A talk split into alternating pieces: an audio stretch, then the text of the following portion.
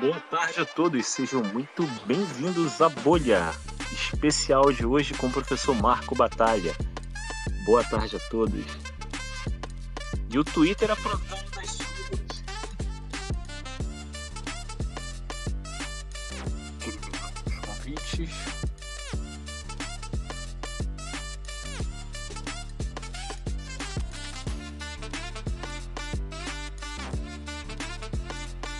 Bom, professor Marcos?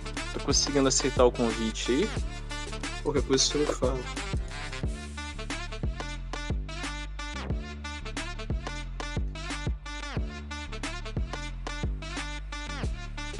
Grande Jaraguá, boa tarde Jaraguá, tudo bom? E aí, professor? Deixa eu ver se eu tô te ouvindo bem. E aí, tudo Oi! bem? Tudo ótimo! Opa. Que satisfação, professor! Prazer é meu. Caramba! É, às vezes, aqui na, na bolha, professor Marco, é, é um lugar assim para os bitcoinheiros estarem batendo papo entre si. E, porém, hoje, sim, eu, eu sempre falei isso em alguns momentos, é, é muito especial para mim, porque a minha jornada do Bitcoin está muito ligada ao teu trabalho. E hoje eu tô tendo a oportunidade de dizer isso pessoalmente. Bom, eu fico honrado Dizer com isso. É, a minha história, no, principalmente essa da prova de trabalho, né, que é o canal, essas coisas, ele passa pelo, pelo seu canal, vendo aquilo ali. Foi o caminho que eu encontrei e falei, caramba, olha isso aqui, isso aqui é muito bom, isso aqui é... Eu falei, ah, vou fazer algo, sabe, guardado as devidas proporções, desse jeitinho aqui. E Excelente, assim nasceu o Planeta Bitcoin. excelente. Fico muito contente com isso.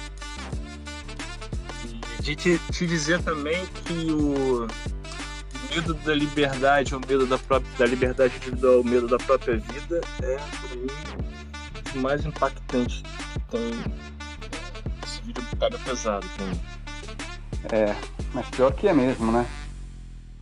É, esse, esse é o maior de todos. Tem Deixa eu dar um- uma boa tarde aqui pro pessoal que tá chegando. Salve, salve, Jaraguá! Salve, salve, tudo bem? Tudo. Que honra ter o Marco aqui, né, nessa tarde de domingo, que legal. Pô! Surreal. Fala, Hugo! Senhores, boa noite. Faço das palavras do Jeff as minhas.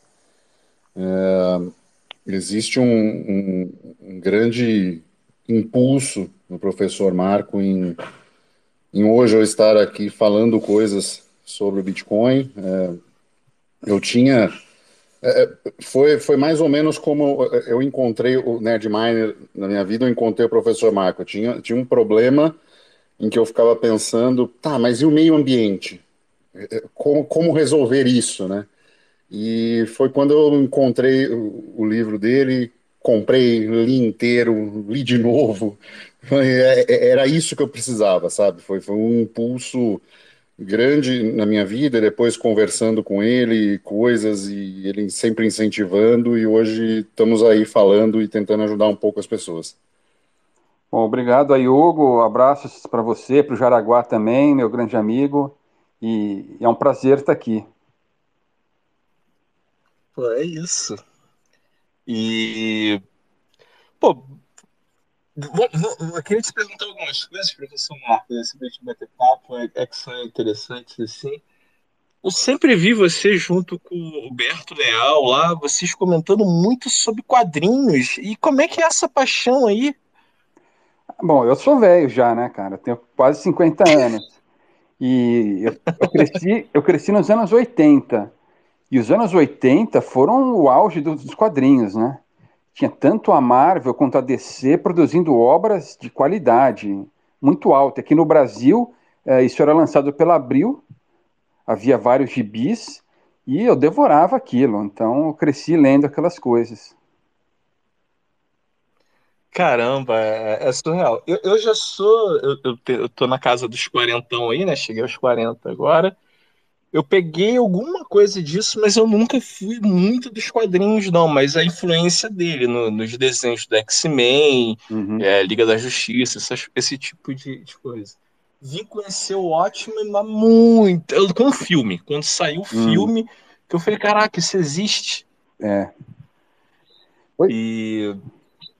Pode falar. É, então, eu peguei o Watchmen sendo lançado na banca em 12 edições, né? Ia comprando uma por uma e vivendo toda aquela saga em tempo real, era muito legal, até a espera, né?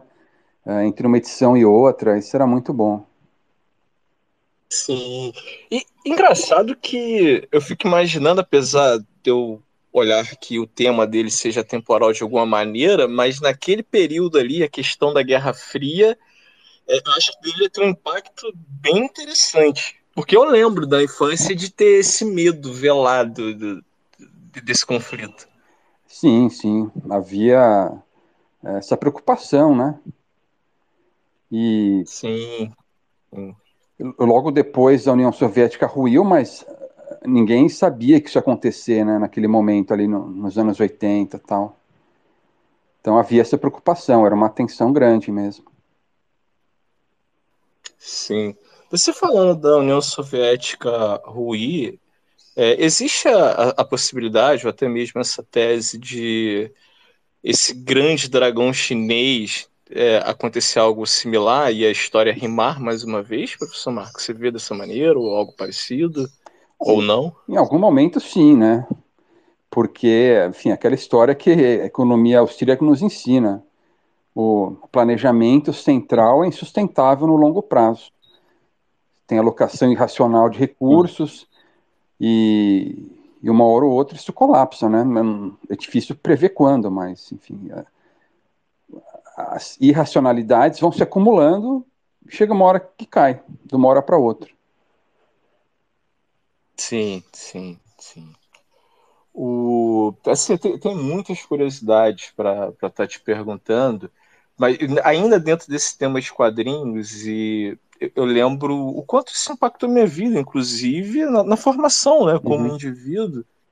E eu vejo muitas coisas que você contrasta no, no seu trabalho, assim, no canal, alguns comentários, de como tudo que é produzido hoje é, é ruim, é, é, sem valor. E eu fico perguntando, né? É, é por exemplo, essas obras, o quanto ela influenciou uma geração, valores e a decadência disso. É. Você, então, pô, eu queria que se abordasse um pouquinho disso. É, mas os quadrinhos são um bom exemplo disso, né? Quer dizer, o que é produzido hoje é um lixo completo, ilegível. Uh, você pegar qualquer gibi aí da Marvel DC, não dá para ler duas páginas daquilo, é só lacração. A arte é péssima, os roteiros são muito mal construídos, e relendo aqueles gibis dos anos 80, pô, aquilo era maravilhoso, assim, tudo, tanto a história quanto a arte. E Sim. engraçado que naquela época, né, os gibis eram mal vistos, era considerado coisa de criança, coisa de gente que não tinha o que fazer. e foi nessa década de 80 que eles passaram a ser vistos como uma forma de arte mesmo, para o público em geral, né? Uh, claro que sempre havia os, os, interessados, mas havia um preconceito contra os gibis. Mas depois de uh, Cavaleiro das Trevas, Watchmen, V de Vingança, A Piada Mortal, esses, essas obras todas, isso mudou. Mas de fato, hoje, hoje, hoje não dá para ler. Tem algum especial assim? Ou é, é esse conjunto da obra aí? É, então, eu acho que esses esses gibis do Alan Moore, V de Vingança, Watchmen, são fundamentais. Uh, depois, Frank Miller também, né, tem algumas obras excelentes. E. É, sei lá, acho que isso. É, é, é, bem, é bem dele, né? junto. Cavaleiro de Trevas de Frank Miller? Eu, eu confundi. Eu não sou muito do, do, fera em quadrinhos, não. Eu conheço as obras, mas assim, as referências e tal, uhum. não sou tão bom. Mas assim, sou fascinado, por exemplo, é, vendo hoje é, olhando para trás e quando eu descobri que, porra, que o Batman tinha essas histórias né, mais adultas, é, uhum. com esse tom mais pesado, eu fiquei fascinado. Sim. Mas isso para mim, a, ele se deu mais pelo fenômeno do cinema. Uhum. Eu tive mais contato com essas obras a partir de que elas chegaram ao cinema. É, isso é normal, né? É, normal. Acho, é, acho que eu, eu fui o fruto. Acho que a minha geração tem um pouco disso. É, o cinema tem um alcance muito maior do que os quadrinhos, então é normal você, as pessoas tomarem contato com, com algum personagem primeiro por ali e alguns vão atrás, né? Sim, sim, sim. Ó, o Jaraguá, Jaraguá voltou aí. Tá tudo bem agora, Jaraguá? Conseguiu se estabelecer e tá caindo. Pra... É, travou aqui, aí eu reiniciei a... o celular e agora deu certo. Que bom. Pô, no limite do OPSEC, como é que, como é que essa amizade aí chegou, levou o Bitcoin? É possível contar? Claro, claro. Até porque essa amizade começou no OPSEC, né? ah, boa. Ah, eu começo aí o Marco continua aí, vai. Mas basicamente, depois que, que, que eu comecei na toca do Bitcoin, e aí você descobre todo esses esse mundo incrível, de verdade, que ninguém não faz nem ideia, surge uma vontade de falar para todo mundo, assim, uma coisa que você está vendo e ninguém percebe. Eu acho que, que nem a caverna de Platão, né? Você viu que existe um mundo colorido, tridimensional, e o pessoal tá vendo ainda em preto e branco 2D, né? Aí você quer sair falando assim, pessoal, olha cá, tem um outro mundo, tem uma outra verdade. E aí eu, eu ficava assistindo aquele, aquele desgramado do Peter, lá no Visão Libertária e via que tinha produção de conteúdo descentralizada. Eu falei, olha, eu vou fazer um artigo sobre Bitcoin e vou botar lá para ver se publica. Né? É... Aí eu, eu, fiz um artigo assim, a, a, descoberta da escassez digital. Aí Boa. botei lá na plataforma. Aí quem que vem revisar o artigo? O senhor Marco Batalha, né? Que era voluntário lá também e revisava e dava uma ajuda lá na, na, na plataforma. Mais ou menos quando isso, o, o Jaraguá? Foi, foi em 2019 isso. Final de 2019. 2019. É. é. E aí é, foi revisado, foi pro ar, e aí a gente começou a trocar figurinha assim lá no, no Discord. Eu falava aqui, falava lá, batia papo. Aí teve encontro presencial, é, a, gente, a gente se conheceu pessoalmente, aí continuou falando. Mais ou menos isso, assim, foi o começo, né? Sim. Inclusive, a gente até brinca, não, não só eu Marco, mas tem outras pessoas também que, que fez uma panelinha que a gente chama o nosso grupo do lado imperativo moral. E a gente até brinca que o senhor Peter é o, a pessoa que Deus colocou na nossa vida para nos unir e, e saiu. boa, boa. Eu, eu, eu, lá no, o Vitor que pergunta muito sobre o tal de tio Peter, eu não vou entrar muito nesse mérito, não, que eu acho que isso já está bem explorado, mas é uma boa maneira de ver. É, todo mundo tem seu valor em algum momento, é, né? Tem o seu propósito em determinado momento, né? Mas depois é. perde, perde a, a, identidade, mas o propósito lá atrás continua, né? É. Então, mas aí, e depois que a gente começou a conversar, uh, e logo no início da fraudemia, enfim, eu estava ainda estudando Bitcoin, estava procurando entender, enfim, não estava totalmente convencido, né? E num desses papos com o Jaraguá, ele falou, não, você precisa ler aqui o padrão Bitcoin do Saifedin e tal. E aí eu li o livro e, putz, aí mudou minha vida também. Depois daquilo Caramba. que eu entendi de fato o Bitcoin e, e abracei a causa. Então, é graças a ele que eu me salvei do mundo fiduciário. O, o, detalhe é que eu também achava que entendia o Bitcoin, mas quando eu li o padrão Bitcoin, cara, deu um. Minha mente também se transformou totalmente. Falei, nossa, é, é outra concepção mesmo. É. Eu tenho padrão Bitcoin PDF. Lá no Telegram eu consigo disponibilizar para quem, quem quiser. Boa. Ô, professor Marco, aí teve algum. Eu lembro assim do momento em que o Bitcoin explodiu a cabeça, a mente expande, não, não dá mais para desver. Uhum. Eu, eu, lembro exatamente desse momento, eu fiquei tão assim, arrebatado, e epifania foi tão, tão grande eu chamei meu filho com os olhos marejados de lágrimas, dei um beijo e falei que eu amava, professor Marco. Nossa. Você teve algum momento assim? É, foi, foi exatamente assim. Ah, acho que não, não, teve nada tão dramático, né, e, e bonito quanto o seu. Mas acho que foi quando eu fechei o livro do, do Saifedin. Quando eu terminei de ler, fechei. Aí caiu a ficha de uma vez, né? Pronto. Tá aqui a solução para quase tudo. O... É, é, só, só, só, só, um fatozinho curioso. É, eu também escrevia por Visão Libertária. Sério? Mas é, é, eu, eu, eu, fiz uma conta toda em sigilo lá, escrevi até, até o dia que eu tive um problema que eu escrevi um artigo, lancei, tipo, eu vi a notícia, eu escrevi o artigo, tinha 700 palavras, eu lancei o artigo, aí o Peter foi lá escreveu um com 300 palavras e gravou o vídeo. Eu falei, mas que cara? Aí mandei e-mail sem resposta, eu falei, pô, aí, aí não, né?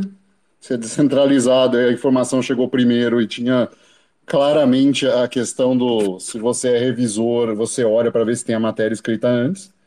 Então aí me, me chateou um pouco, eu preferi fazer, usar meu tempo para outras coisas. É, pois é, ele já deu Até mostra... ser bloqueado por ele no, no, no, Twitter também. Ele já deu mostra do caráter, né, aí. Assim, não custava nada responder, entendeu? Era e-mail de contato, falar, ó, oh, desculpa aí, vacilei, o negócio é meu, eu faço do jeito que eu quiser. Né? Tá bom, mas, é, você, você cria uma série de regras, coloca. Eu escrevo. Aí eu só pergunto, cara, o que, que aconteceu? Porque é, eu escrevi, tá aqui, tem 12 horas antes que eu escrevi. E não, não responde nada, então, esquisito, né? É. O pior também é que eu, por exemplo, eu quando botava lá, eu não queria nenhum Satoshi, eu queria só que a ideia fosse divulgada. Meu único propósito era o, era o propósito de divulgar a ideia. O Marco, pô, também é voluntário lá, um monte de coisa, pelo propósito, pelo ideal, né? Uhum. E, e, e, a gente que não estava preocupado com a parte financeira, a gente estava lá pelo propósito de espalhar a, palavra da liberdade, cara. Imagina como doeu na gente essa pivotagem do caráter, assim, de, de ele negar os princípios que fizeram a gente contribuir para ele, sabe? É, é, a gente sentiu tipo mulher traída mesmo, assim, que dedicou um tempo, dedicação e pessoas que lembou na nossa cara e tá fazendo o oposto. Pô, isso foi uma mágoa grande, assim, mas tudo bem, acontece. É, passou já, deixa pra lá. É, tá todo Aliás, mundo aqui hoje. Eu tô vendo o Fernando todo aí mundo também. se reuniu aqui hoje. É Oi? O Fernando tá aí, Fernando Medina, nosso grande amigo também. Perdão, o professor Marco, eu não escutei. Quem tá aí? O Fernando. O Fer X aí. Ah, tá. Deixa eu, deixa eu mandar uns convites aqui pro pessoal participar também. Ô Jaraguá, o pessoal que você for chegando aí, que são amigos de vocês em comum, Jaraguá, vai, vai subindo o pessoal, tá? Ah, então tá como. Vou te botar aqui como co-host aqui. Eu tive que sair pra. Beleza. Salve, salve, galera. Tudo bom com vocês? Beleza. Tudo. Cara, saudade do Marco, cara. E aí, Marco? Beleza? Tudo bem. Saudade aí também, cara. Muito bom. Que bom que conseguiu falar com você. Tá, tá indo muito bem. Tava, tava curtindo aqui o papo dos, do, dos comics, né? O, inclusive, até fiz uma pergunta do Neil Gaiman, que eu sei que você tem um é, sentimento sobre isso, né? É, mas não, não assim, voltando ao tema de, dos quadrinhos, é muito socialismo, cara. Isso acaba realmente com toda. qualquer tipo de. de, de, de, de arte que, que, ainda existia, né? Uhum. Uma lástima isso. Muito triste. A ideia é essa, o Festix. É bom que vocês estão entre amigos e a gente tem nesse pedacinho de tarde. Realmente é um encontro e a bolha, é, principalmente para quem está chegando hoje, está conhecendo, a bolha é esse lugar, sempre a gente bater papo entre amigos aí, e vai conversando, vai construindo ideias, e é bem isso, espaço extremamente aberto e, livre. E quem quiser vontade aí de, de, participar, de fazer uma pergunta para o professor Marcos, é só pedir aí o microfone aí que a gente vai, vai liberando aí aos poucos. Mas, professor Marcos, o, você falou que foi dramático ali a, a minha o momento de descoberta do Bitcoin, é, talvez eu não sei, a minha trajetória, e eu lembro do, dos meus pais, né, a, a loucura uhum. para se proteger da inflação, como é que era? Meu pai ia para a obra, uhum. construção civil, né? E minha mãe ia até o local do trabalho dele para receber o dinheiro para correr para o mercado. É, mas era isso mesmo. Tinha que comprar de manhã porque à tarde já estaria mais caro, era isso. Exatamente. E eu tenho a memória do, das maquininhas Sim, é, remarcando passando tudo, lá, né? remarcando é. tudo. E aí, quando no, no, livro do Fernando Uric, que ele explica o que é inflação, foi nesse uhum. momento. Ali foi a, a, mente foi fazendo aquelas sinapses, né? Uhum. Tudo foi fazendo sentido para mim. Eu falei, putz, cara, o Bitcoin conserta isso. É. Aí foi. Passou um filme na cabeça. Exatamente. Quer dizer, quem vive hoje não tem ideia, né? Quer dizer, por mais que a moeda tenha se desvalorizado nesses 20, 30 anos quase, não se compara com o que nós tínhamos nos anos 80 e comecinho dos anos 90. Então, as pessoas não têm ideia de como era. Era uma loucura completa. É bem isso. Boa tarde, Cuca. Olá, boa é. tarde, tudo bem com vocês? Tudo. Tudo.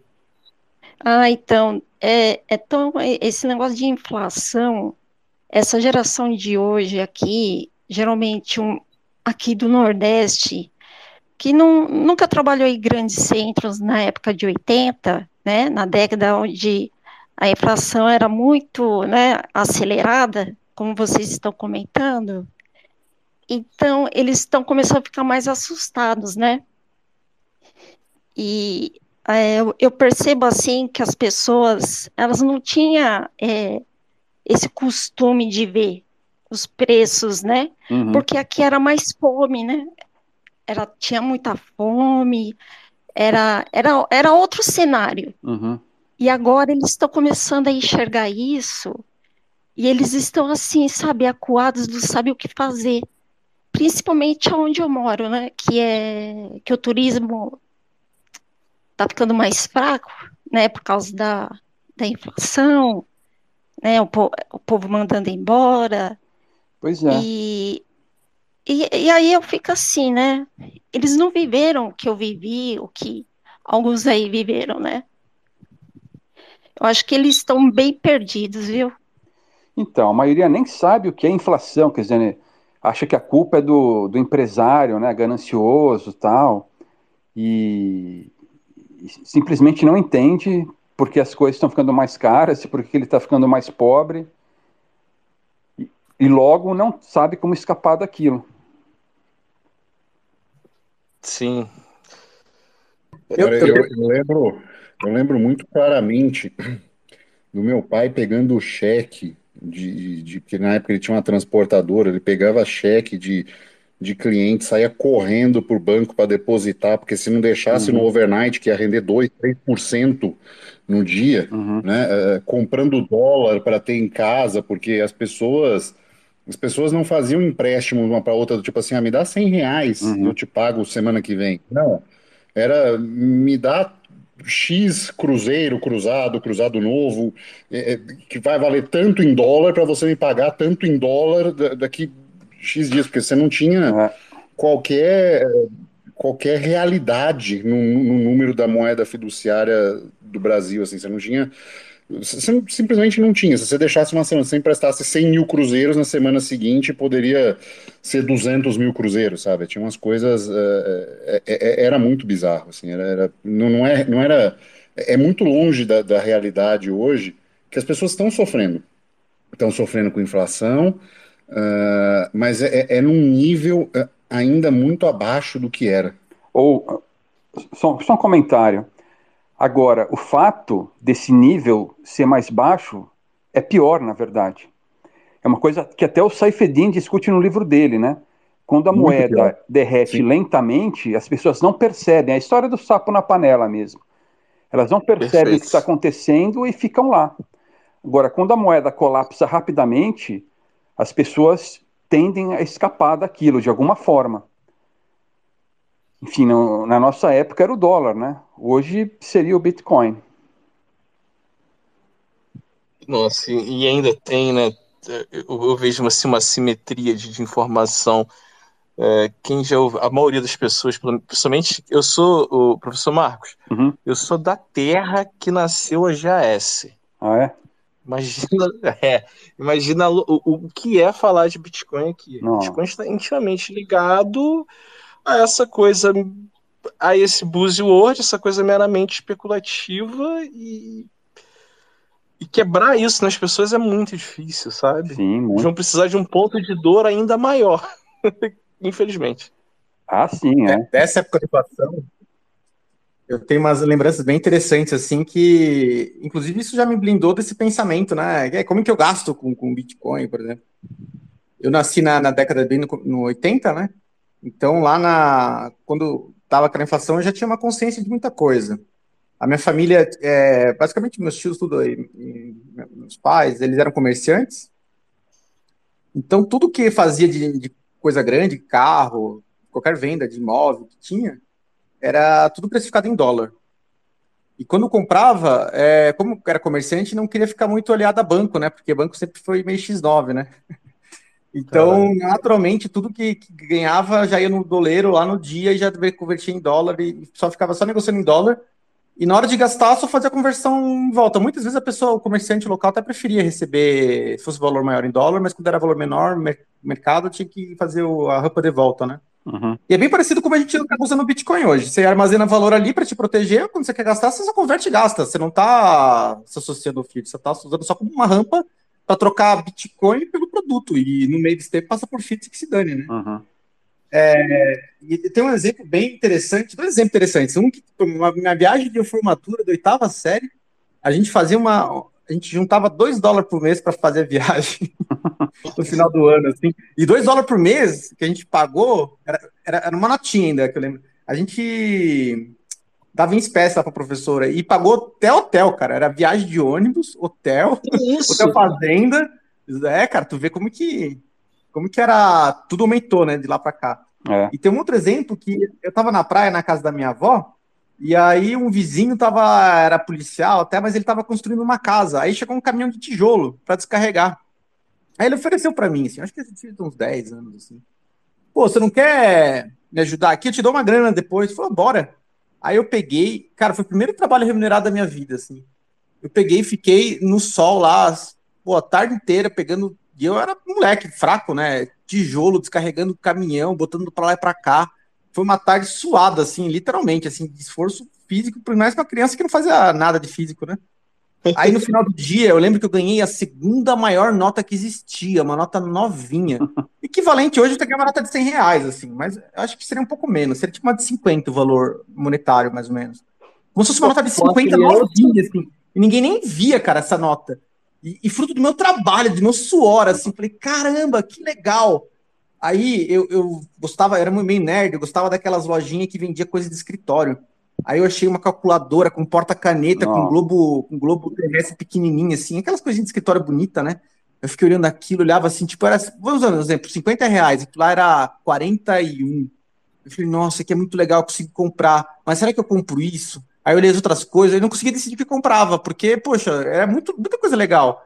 Aí eu, eu fui para casa, pensei, beleza, vou comprar aquele globo lá, aquele negócio. Voltei na loja outro dia, tava 60 reais, cara. Puta. Meu, essa dor. Sabe, sabe como dói? Até hoje eu lembro dessa dor, cara, de não conseguir. De sonhando, tu teu trabalho, teu fruto, teu suor, teu sonho. Aí você vai realizar, cara. Filho da puta dos políticos imprimindo dinheiro, acabando com a vida das crianças. Sonhadores. Ô, Jaraguá. Ah, desde lá já nasceu um Bitcoin. então, nessa época eu trabalhava numa banca de jornal e também era assim, né? Quando eu recebia o salário, você é correndo para comprar disco, eu gostava de comprar disco, vinil, porque senão, se eu não comprasse naquele dia, compraria a metade, sei lá, no, no dia seguinte.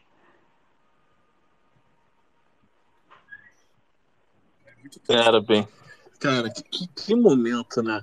Só, só pra ter uma ideia, naquela época, era investimento comprar carro usado. Era. Porque carro usado perdeu menos valor que, que a moeda. E, e não só isso, mas telefone também. Telefone era investimento.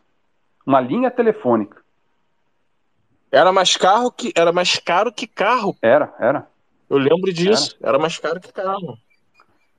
Cara, é, é, é impressionante, né? Como uma moeda ruim, né? Um, um dinheiro ruim, ele distorce tudo, né? É, é, tudo. E as pessoas não se dão conta. Não se dão conta. Não entendem. E eu, eu aí eu, eu, pô, é, essa pergunta aqui, professor Marco, eu quero que você amplie, eu quero ver cenários. Você sempre cita La Belle Époque. Uhum. E aí eu queria que você falasse dela e, sei lá, e a gente brincasse assim do que seria La Belle Époque, né, com o ouro digital, né, com a escassez digital, com o Bitcoin. É, essa Belle Époque é uma... Como é que foi esse período? Uhum. É, a pergunta é como é que foi esse período lá atrás? É, e assim, sempre há, trazer esse cenário de, de como é que a, era aquela vida, como é que a gente construía valor, arte. Então, esse, esse período aí ocorreu no, do final do século XIX ao início do século XX, até o início da, da Primeira Guerra Mundial.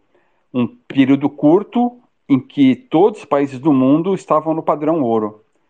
E o fato deles usarem uma moeda forte impactou tudo, né? Não só as artes, Sim. como no caso da Belle Époque, mas também é, o desenvolvimento científico e tecnológico. Então, várias das invenções revolucionárias que nós usamos até hoje surgiram nessa época, né? Agora, sim, sim. Depois do surgimento do, do FED, a, a expansão monetária que se seguiu, a Primeira Guerra Mundial, as moedas fiduciárias, enfim, aí veio essa decadência que nos acompanha até agora. E quem sabe, né, com o Bitcoin, a gente possa ter uma nova bela época aí. Um sonho, hein? Um sonho. Aonde você está na Macedônia, é, pô, bem que a Macedônia ela vai trazer histórias de tempos ainda anteriores a esse. Uhum. Eu acho que seria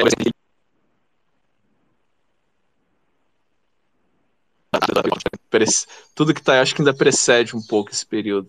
E, muito, acho. Sim, sim. O... Pô, não, é, mas. Bom, enfim, é... ah. Ô, ô, Jeff, você tá sendo cortado aqui, não sei se é comigo, mas eu tô te ouvindo picado. Puxa, é, é, o, é o. Infelizmente é o Twitter. O Twitter ele fica oscilando assim. É, hum. A gente meio que vai lidando com isso, infelizmente. Tá. Mas enfim, eu não vi direito que você perguntou agora. É, eu, tava, eu ia perguntar sobre a Macedônia, mas eu lembrei que, pela história, muito do que é belo aí até precede muito esse período aí da, da, da Belle Époque. É assim, né? Precede, mas de todo modo, aqui, como em todo, todos os lugares do mundo, houve um período uh, de inovação, né, durante essa época. Então, muito da arquitetura bela que existe aqui foi feita nessa época, né? Hum, interessante, interessante. E assim, e como é você tem notado a presença aí de pontos de venda com Bitcoin? Como é que é esse cenário aí, Bitcoin na Macedônia? Ah, então, é, algo? Eu estou numa cidade pequena, 50 mil habitantes, mais ou menos, mas já achei, já achei uh, dois Uau. lugares em que eu, que eu posso comprar, vender sem nenhuma pergunta, simplesmente dando dinheiro ou mandando os bitcoins e, sem procurar muito, né? Caramba! E, e é interessante você ter falado, é uma cidade pequena, de cinco, não é um grande centro.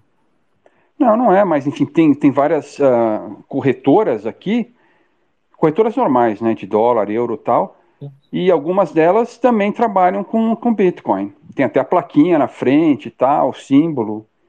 Então, tranquilo, vai lá, compra, vende. E o bom aqui é que ninguém pergunta nada, cara, nem, nem para comprar moeda fiduciária, nem para comprar Bitcoin.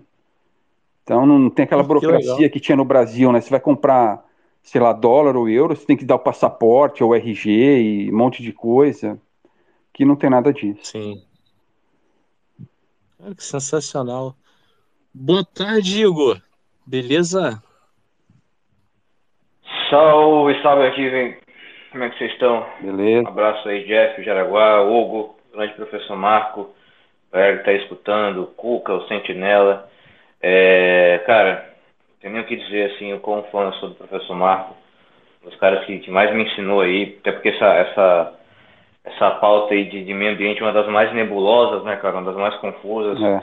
E eu achei massa, né, porque, porque o professor Marco nunca se prendeu né, a falar também só sobre essa área de, de, de meio ambiente, mas eu queria comentar, aproveitar que vocês estão falando de dinheiro, de inflação, como é que é na Macedônia e tal, é, pedir para o professor Marco comentar um pouco sobre um conceito que gera muita controvérsia na comunidade, Uhum. que é o de que o Bitcoin é o dinheiro dos inimigos. E eu sempre pensei dessa mesma forma, assim que eu li o, principalmente quando eu li o Dergige falando Uhum. que o Bitcoin é neutro, é, eu, eu pensei, cara, o Bitcoin é tão neutro que se eu quero neutralizar alguém que quer me violentar, quer me agredir, quer violar minha propriedade, minha liberdade, é muito eficaz eu mostrar o Bitcoin a ela, já que eu posso acabar invertendo os incentivos, né? Então, nesse sentido, eu concordo, né, com, com o que o professor Marco fala, mas muitos bitcoinheiros não. Eu não sei, gostaria que você entrasse um pouco aí nesse, explicasse um pouco, né, para quem não sabe o que, que é esse conceito de que o Bitcoin é o dinheiro dos inimigos, puder falar sobre Uhum. isso. Não, beleza. Então, quem seriam os nossos inimigos, né? Principalmente os socialistas, enfim, já que são eles que querem nos controlar. São eles que violam sistematicamente a nossa propriedade. E aí vem uma pergunta: muitas pessoas ficam incomodadas quando algum sócio diz que tem Bitcoin, que, que se interessa, que vai comprar, ou sei lá, algum governante, algum político. Enfim, é compreensível né, que as pessoas fiquem incomodadas com isso. Mas a verdade, elas não precisariam ficar. Por quê? Porque isso é um, o Bitcoin é um cavalo de Troia.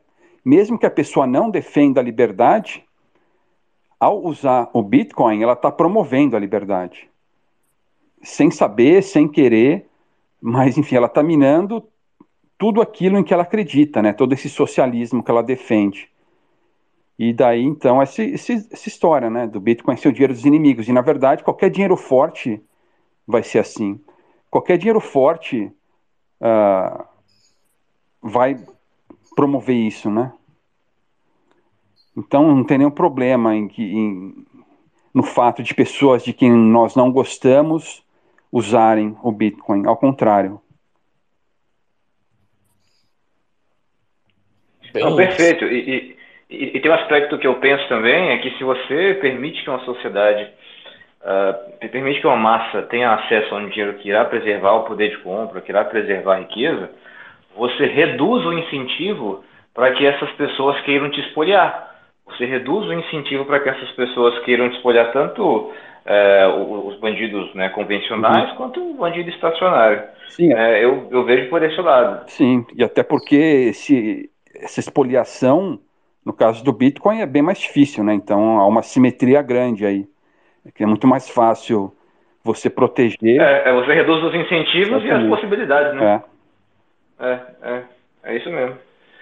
Muito massa, cara. É, e aí na Macedônia, ó, minha última intervenção aqui, eu sei que todo mundo deve estar querendo perguntar, é sobre aí fazia parte da Iugoslávia, né? Sim, Fazia parte do, do bloco comunista também. E a independência foi na década de 80, 90, 90, né? Por aí. é, 90. É, e, é- e, a população aí tem alguma memória, alguma questão assim com hiperinflação, com algo nesse sentido? É, você já conversou com algum local? aham. E, e- outra, que idioma, é, como é que é o idioma aí? Você está estudando o idioma daí? Como é que dá para dá para se virar com inglês, com Tá, então, outro em idioma? relação, como é que é, é, a vida em relação ao idioma, eles falam o macedônio mesmo, né? Ah, enfim, não, não falo. É, é bem difícil porque, enfim, a lógica da língua é bem diferente da, da nossa, das línguas ah, latinas, né? E eu não sou bom em língua, não, entendeu? Então eu não tenho facilidade. Então para mim é difícil, mas enfim, eh, minha esposa é intérprete, ela traduz tudo para mim aqui, então eu fico acomodado também com isso. A- Agora, dá para se virar com o inglês, né? Especialmente entre as pessoas mais jovens, ah, praticamente todo mundo fala inglês. As pessoas mais velhas não, mas as pessoas mais jovens sim. em relação à, à Iugoslávia, à hiperinflação, eles não pegaram aquela hiperinflação mesmo da Iugoslávia que ocorreu nos anos 90. Eles não pegaram isso, já estavam separados. Mas, todo modo, no final dos anos 80, ali teve o um período também com inflação alta, né? Uh, mas não tão traumática assim.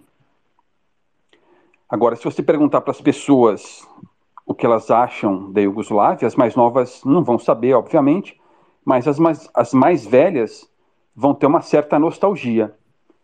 E faz sentido isso, por quê? Porque apesar, Caramba. Apesar deles estarem num regime socialista naquela época, né, o, o dito socialista, uh, ainda assim era menos socialista do que hoje. Por mais paradoxal que possa ser, né? A democracia é pior do que aquela ditadura socialista que eles viviam com Tito. E então a vida era melhor na época da Iugoslávia. Isso é muito nítido para todos os países da região. Cara, que loucura isso. Cara, isso me, lembrou, me lembrou um negócio, é, é, é que é um, é um gancho, que é o seguinte, se vocês pararem para pensar, uma monarquia totalitária, o rei absolutista tem mais interesse que o país dê certo do que uma democracia.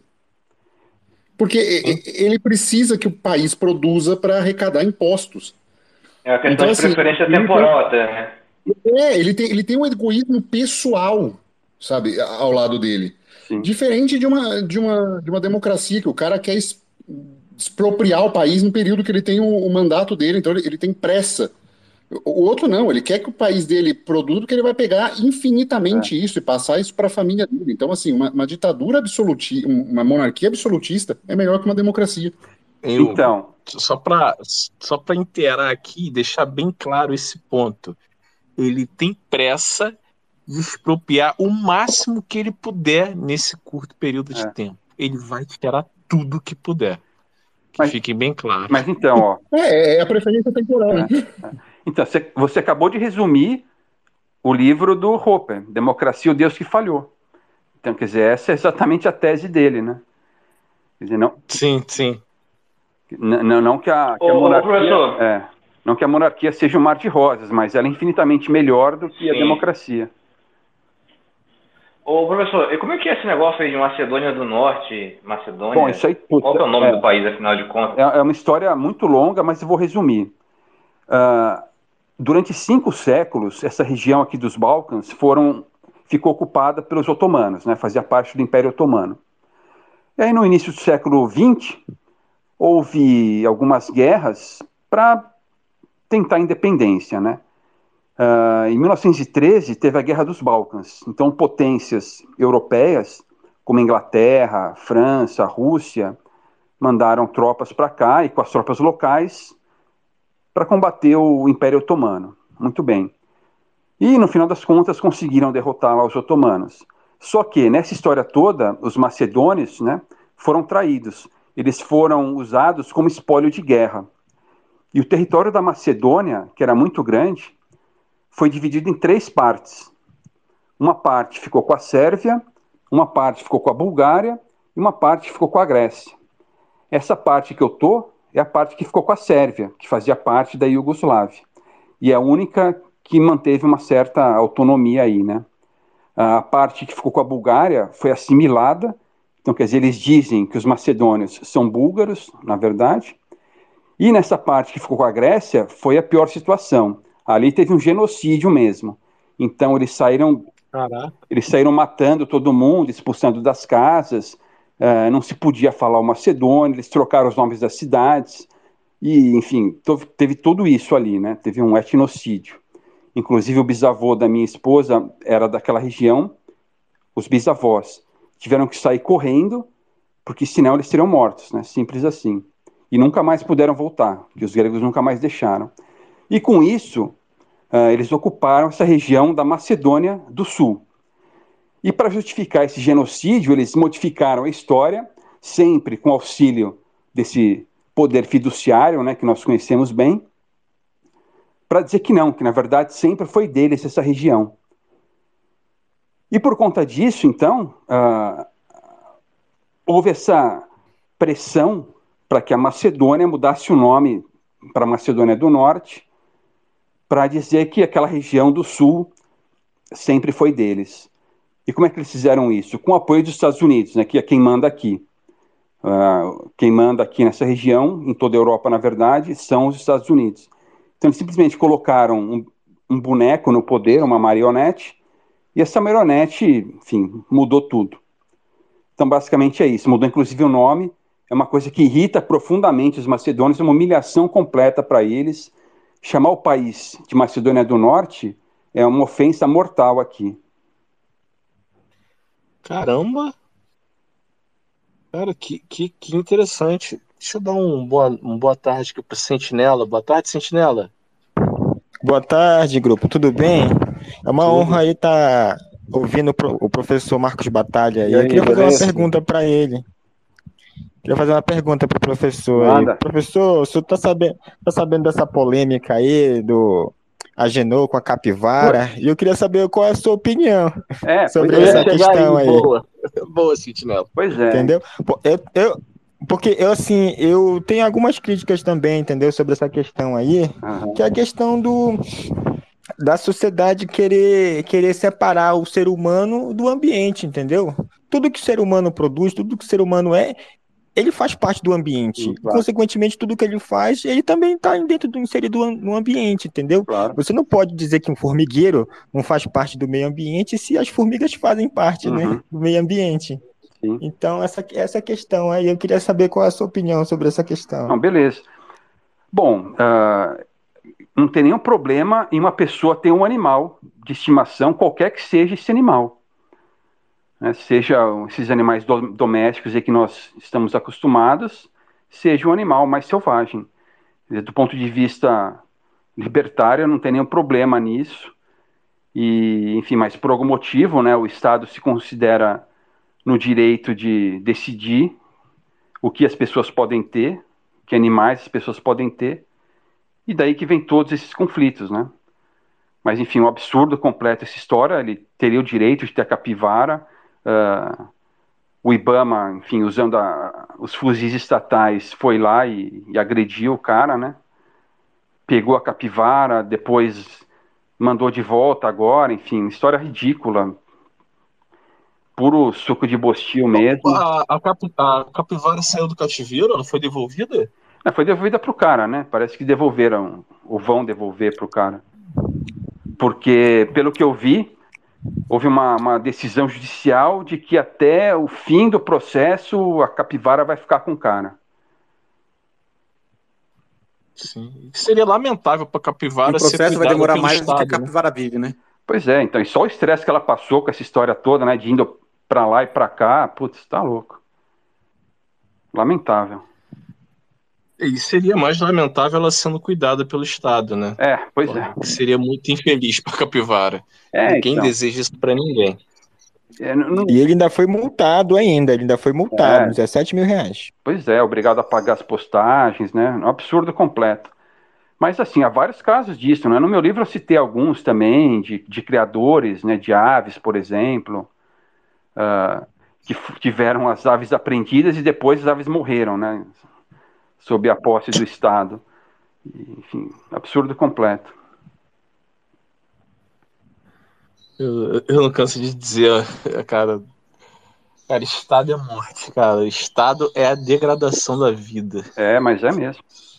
O, o Nietzsche fala isso, né? Tudo que o Estado toca apodrece. Boa, boa, boa. O e assim, fora questões, você tem falado ultima, na, nas últimas semanas, fora questões né, particulares, a sua família, assim. Mas em relação a isso daqui, dá para se dizer que a Macedônia é uma ilha de liberdade? Ah, não, não é, porque, enfim, é um Estado também, né? Especialmente, como Sim. eu falei, porque quem manda aqui são os Estados Unidos, então uh, não tem liberdade nenhuma, eles não têm liberdade de decidir o nome do país, para você ver. Eles tiveram que mudar a bandeira sim, sim. também. Entendeu? Então. Ah, é terrível. Tem vários conflitos de imigração que ocorrem aqui por causa dessa imigração forçada, né? que é algo que o Roper comenta bastante também. Então, enfim, uh, não, não, tem, não é uma ilha de liberdade. Enquanto o Estado existir, não, não tem como. Mas tem algumas vantagens. Né? Que uma vantagem daqui é que o Estado é bagunçado também. Então não é como a Alemanha, ah, digamos, tá. em que o Estado funciona bem e, e o controle é absoluto. Aqui, pelo fato do Estado não funcionar tão bem, aí sim é que a gente consegue ter alguma liberdade. Mas, por exemplo, hoje é domingo, né? Uh, o, o, o primeiro-ministro daqui, o Parasita, uma espécie de Lula daqui, proibiu as pessoas de trabalharem no domingo, com aquele argumento, não, de que os trabalhadores precisam descansar. Então, enfim, é, um sétimo da semana é perdido. Aí se eu vejo uma demanda é. e quero atender ao pessoal que livremente Exatamente. descansa ao domingo, eu não posso. Não pode. Pois é, então é bizarro, é. né? Bizarro isso. Gente, Aí tem que, tem que mandar ele lá para o pro programa do Hugo lá para participar lá do Idiota da Semana. ah, eu vi, vi ela participação lá no programa. É, é, muito bom aquele programa, é muito divertido. É divertido. Muita informação com humor. É. Esse quadro Idiota da Semana é espetacular. É muito bom, muito bom. Sempre vai ter, né? Não vai Mas faltar candidato. Ah, o Estado é prolífero em fazer isso, em, criar idiotas da semana. Sim, sim. O, professor Marcos, mesmo na, na, na teoria dos jogos, não, não seria. É, eu, eu sei a resposta, acho que é uma pergunta retórica. Não nasceria um, um, espaço desse em que ele se propusesse a, um, a ser uma ilha de liberdade ou o fato de ser Estado, isso nunca vai acontecer? Então, no longo prazo não vai acontecer. Aqui, há, há menos de 10 anos, havia uma, uma liberdade bem maior. O país, naquele ranking, naquela classificação da Heritage Foundation, né, da, o índice de liberdade Sim. econômica, a Macedônia estava em décimo lugar. Era um dos países mais livres do mundo economicamente. Até os Estados Unidos colocarem essa marionete deles aí. Isso foi em 2016. Então, nesses sete anos, o país piorou bastante nesse sentido. E não tem jeito, né? Porque é muito fácil. Você compra uma meia dúzia de políticos, coloca quem você quiser no poder, fraude eleição, a velha história de sempre. Uh, faz aqueles protestos fajutos, né? Tipo Revolução Árabe e tal. E pronto. Aí você coloca quem você quiser e, e no final das contas sempre vai ter um, algum mais socialista no poder. No longo prazo não tem jeito. Então é só o Bitcoin mesmo que pode nos salvar. É, eu, eu, hoje uma das maiores perguntas que eu me pego fazendo e pensando é como nós, indivíduos, vamos ter ou ter, criar é, é essa ilha de liberdade, né, para que a gente possa é, fugir um pouco dessa sanha de dessa sanha estatal de, de viver do trabalho dos outros. Então, mas essa ilha vai ser individual, né? Quer dizer, eu estou tentando criar a minha ilha e cada um de nós também está. O Bitcoin é uma, uma, ferramenta importante. Há outras, né? É a história da, do algoritmo, uh, das cinco bandeiras. Então, enfim, a gente vai ter que usar essas táticas aí para conseguir escapar até a fera morrer. Longo prazo, né? É. Ou nem tão longo assim, né? Sou otimista quanto a isso. É, eu, eu gostaria de ser tão otimista quanto você. Deixa eu dar uma boa tarde para um grande amigo aqui da bolha aqui, Padrinho, seja bem-vindo. E aí, boa tarde a todos. Boa Satisfação tarde. ouvir o professor. É, professor, eu, eu, o senhor que a Macedônia ela é outra marionete dos Estados Unidos. O senhor não tem medo de dos Estados Unidos fazer igual à Ucrânia e provocar uma guerra na Macedônia por procuração também? Então, isso já aconteceu, né? Em 2001, uh, ah, com os albaneses. Já aconteceu, mas enfim, foi uma coisa contida, assim. Mas é possível que aconteça, sim. Isso é, é possível. Isso acontecer vai ser via essa minoria albanesa que tem aqui. Mas fazer o quê, né? Mas partindo desse princípio, é, assim, eu sei que fica muito mais fácil para o senhor essa questão da esposa, é, laço de, de, de, família e tudo. É igual eu coloquei para o senhor aquele dia no programa no, lá no Hugo. Uhum. Por que não é o Salvador?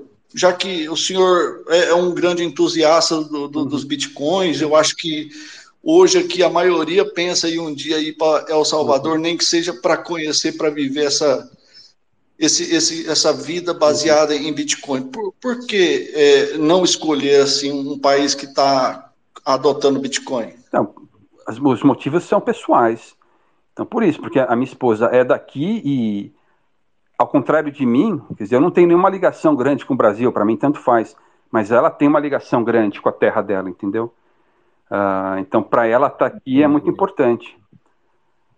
Uh, além disso, eu gosto daqui também, então aqui eu me sinto em casa, apesar de não falar a língua, que eu, eu gosto bastante do país. E, e, apesar dos problemas, aqui tem muitas coisas boas também, né? Então, são comprometimentos, né? A gente abre mão de algumas coisas para ficar com outras.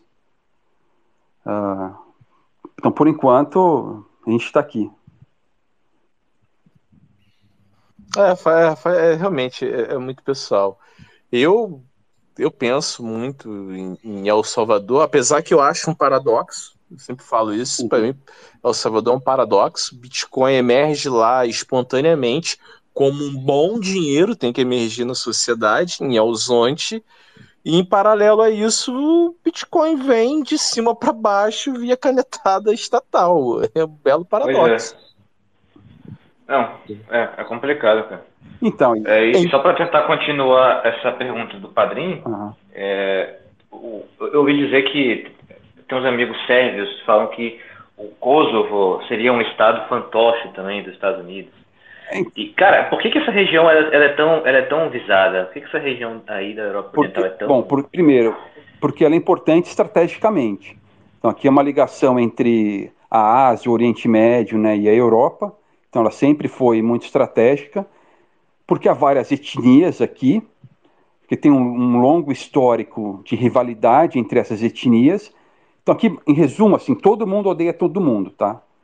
E é odeia mesmo. A gente não consegue entender isso, mas enfim, os sérvios odeiam os croatas, odeiam os macedônios, odeiam os búlgaros, odeiam os albaneses e todo mundo odeia todo mundo. Então, enfim, essa, esses conflitos uh, são intensos aqui.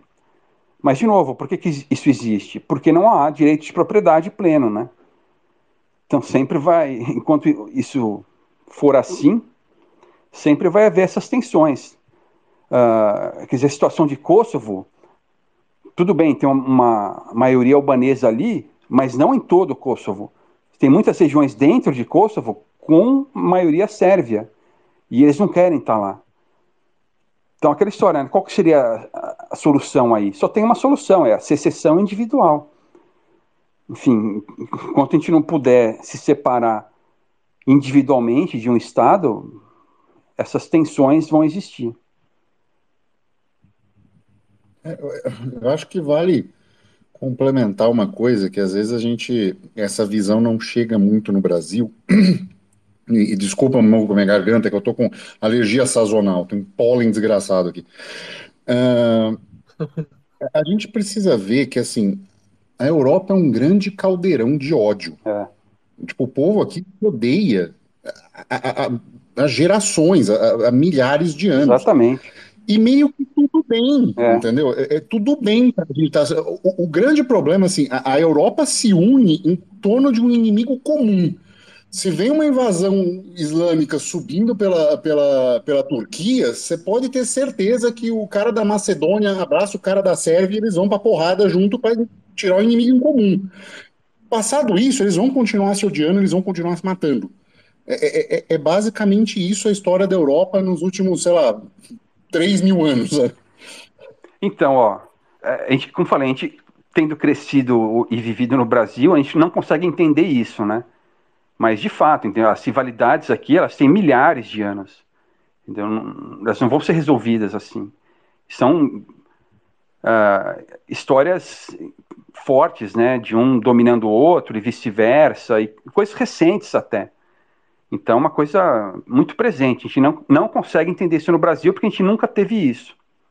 Agora, em relação ao Islã, eu já não sei se eu concordo, porque, enfim, já está tomando conta, né?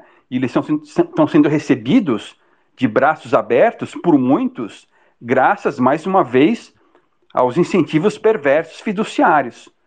Então, quer dizer, esse estado de bem-estar ah, é social é... permite importar esse, esse pessoal para cá, né? Por exemplo, tem lugar lá na Alemanha, pô, que tem mais uh, muçulmana do que qualquer outra coisa. E, e mesmo aqui também, é, né? Mesmo aqui também. É, tá certo, assim, eu falei, eu falei dos tenda muçulmano dos últimos 500 anos para trás, uhum. né? De 500 anos para cá, a coisa tem, tem sido, sido diferente, assim. Eu não sei se para você aí também, mas aqui para cá, assim, para quem entende a coisa. Só, só rapidinho, Hugo, só para posicionar ele, quando, quando o, o Hugo cita para cá, ele cita Portugal, tá, Marco? Sim, eu sei, eu sei. Eu sei. É, é, ele sabe, desculpa, mas tem que citar todo mundo, né? Aqui para cá, para Portugal, para quem já é, percebeu... É, nem todo mundo entende o contexto, sabe? para quem já entendeu a coisa em questão de Estado, a gente dá risada da Alemanha, porque eles são os grandes trouxas e pagadores de conta da Europa toda. Uhum. Os, cara, os caras amam pagar um imposto, Sim. sabe? Assim, é, é, é, é, impressionante. Tudo, toda coisa, toda obra que tem aqui, cara, obra de rua, sabe? Assim, pavimentação de calçado. Você olha, tá escrito assim, financiado pelo Fundo Europeu. Quem tá pagando isso é a Alemanha, Alemanha e França. Sabe? Não faz sentido. Os caras estão pagando a conta da Europa. Pois é. Tem, tem um lado cultural nisso. É, o alemão ele tem um lado cultural que ele gosta de poupar e gosta de produzir. Então, ele acaba sendo superavitário né, na, na, questão comercial. Isso é natural, isso faz parte da cultura. Assim. Ele, e aí, o que acontece? Quando isso acontece, geralmente, a moeda se aprecia, porque ele gera mais valor, é, começa a ter mais dinheiro, e aí, naturalmente, a moeda se aprecia. A questão da União Europeia é justamente para isso não acontecer. Quando se aprecia, o, o produto fica caro e aí para de ter incentivo para exportar, né? Porque no livre mercado fica difícil. Essa união, a Alemanha também é beneficiada, porque ela, ela investe no euro, investe em, em título de dívida de país deficitário, por isso que ele financia muito, porque ele não sabe o que fazer com o dinheiro. Mas ao fazer isso, ele também permite que o, a, se o marco alemão não se aprecie, por exemplo, e que agora é euro, né? Então ele mantém o mesmo valor baixo, artificialmente baixo, e isso permite que eles continuem exportando bastante. Então isso também é uma, um mecanismo que a Alemanha se beneficia gerando mais riqueza, ao mesmo tempo esse excesso de riqueza ela tem que fazer alguma coisa. E como no mundo Fiat todo o dinheiro vira dívida, ele financia projetos no resto da Europa. Mas tem uma simbiose aí que não é, não é gratuita, eles têm vantagens também. Importando mão de obra barata também, né? Exatamente. E, e, quando a moeda ficar artificialmente baixa, a mão de obra mais produtiva, que seria a alemã, que produz mais, ela não ganha mais, relativamente mais que as, que as improdutivas pela apreciação da moeda. Então, é uma maneira artificial até de não permitir aumento de salário, tem todas essas questões secundárias. Né?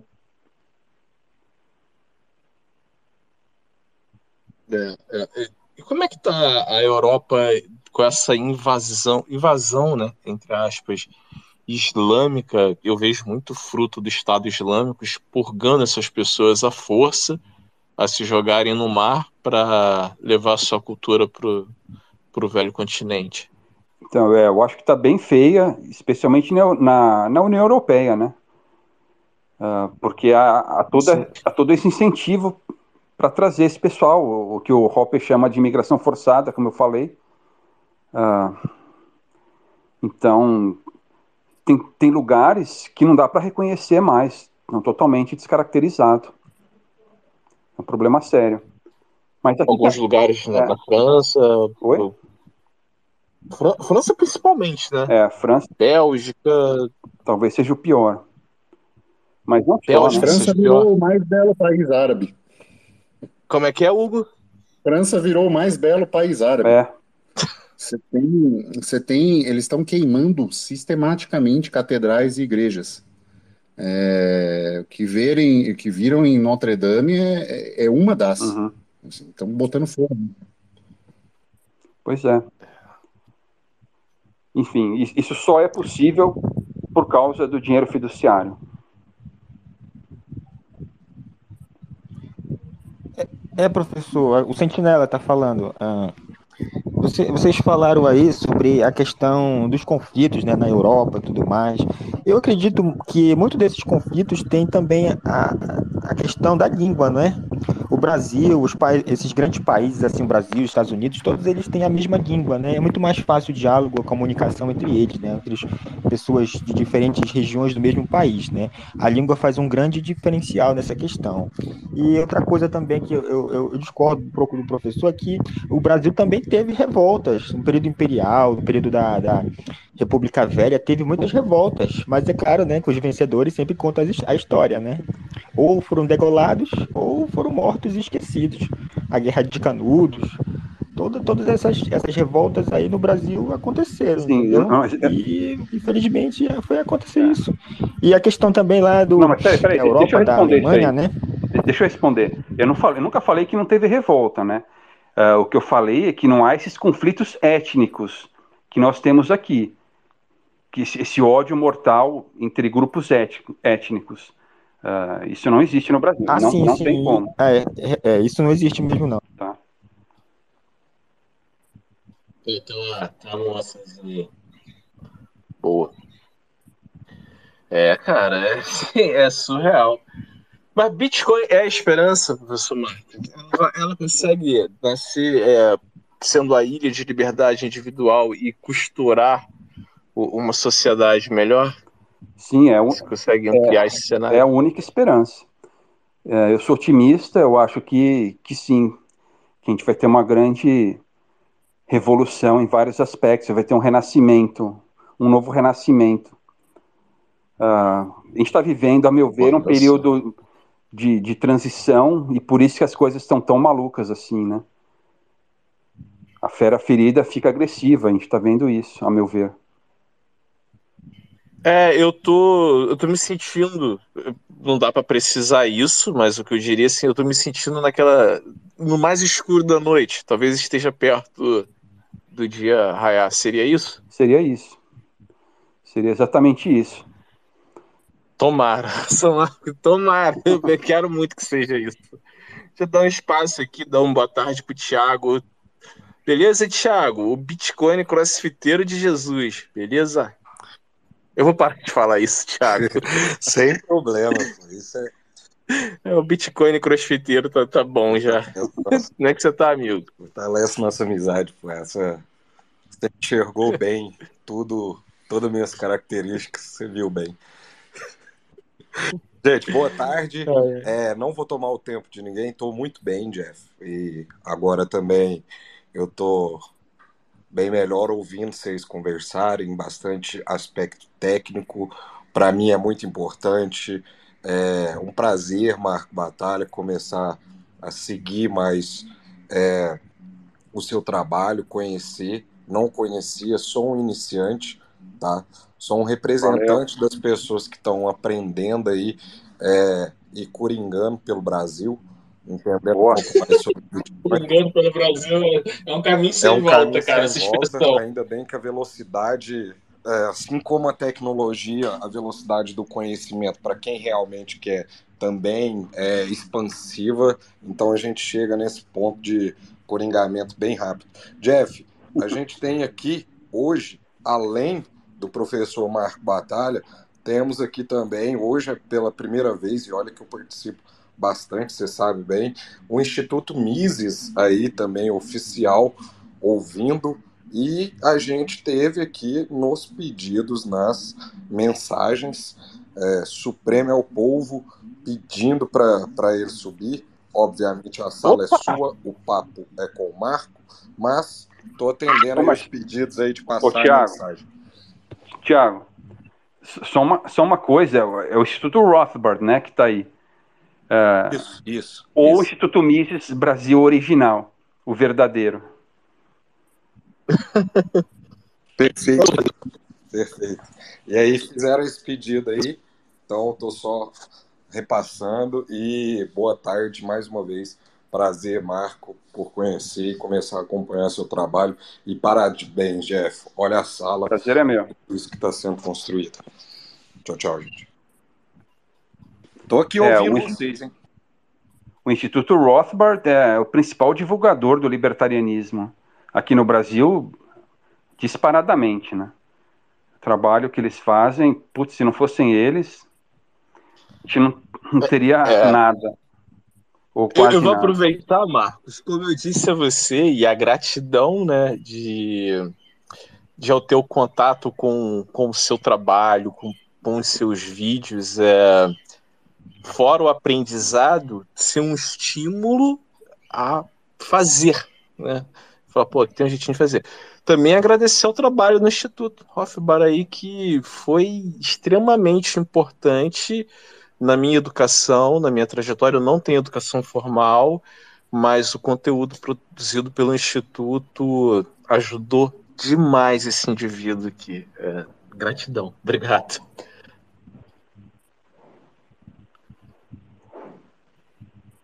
Pode falar, Instituto Hofbar. Dá um, dá um alô aí pra gente aí, se possível. Vamos lá.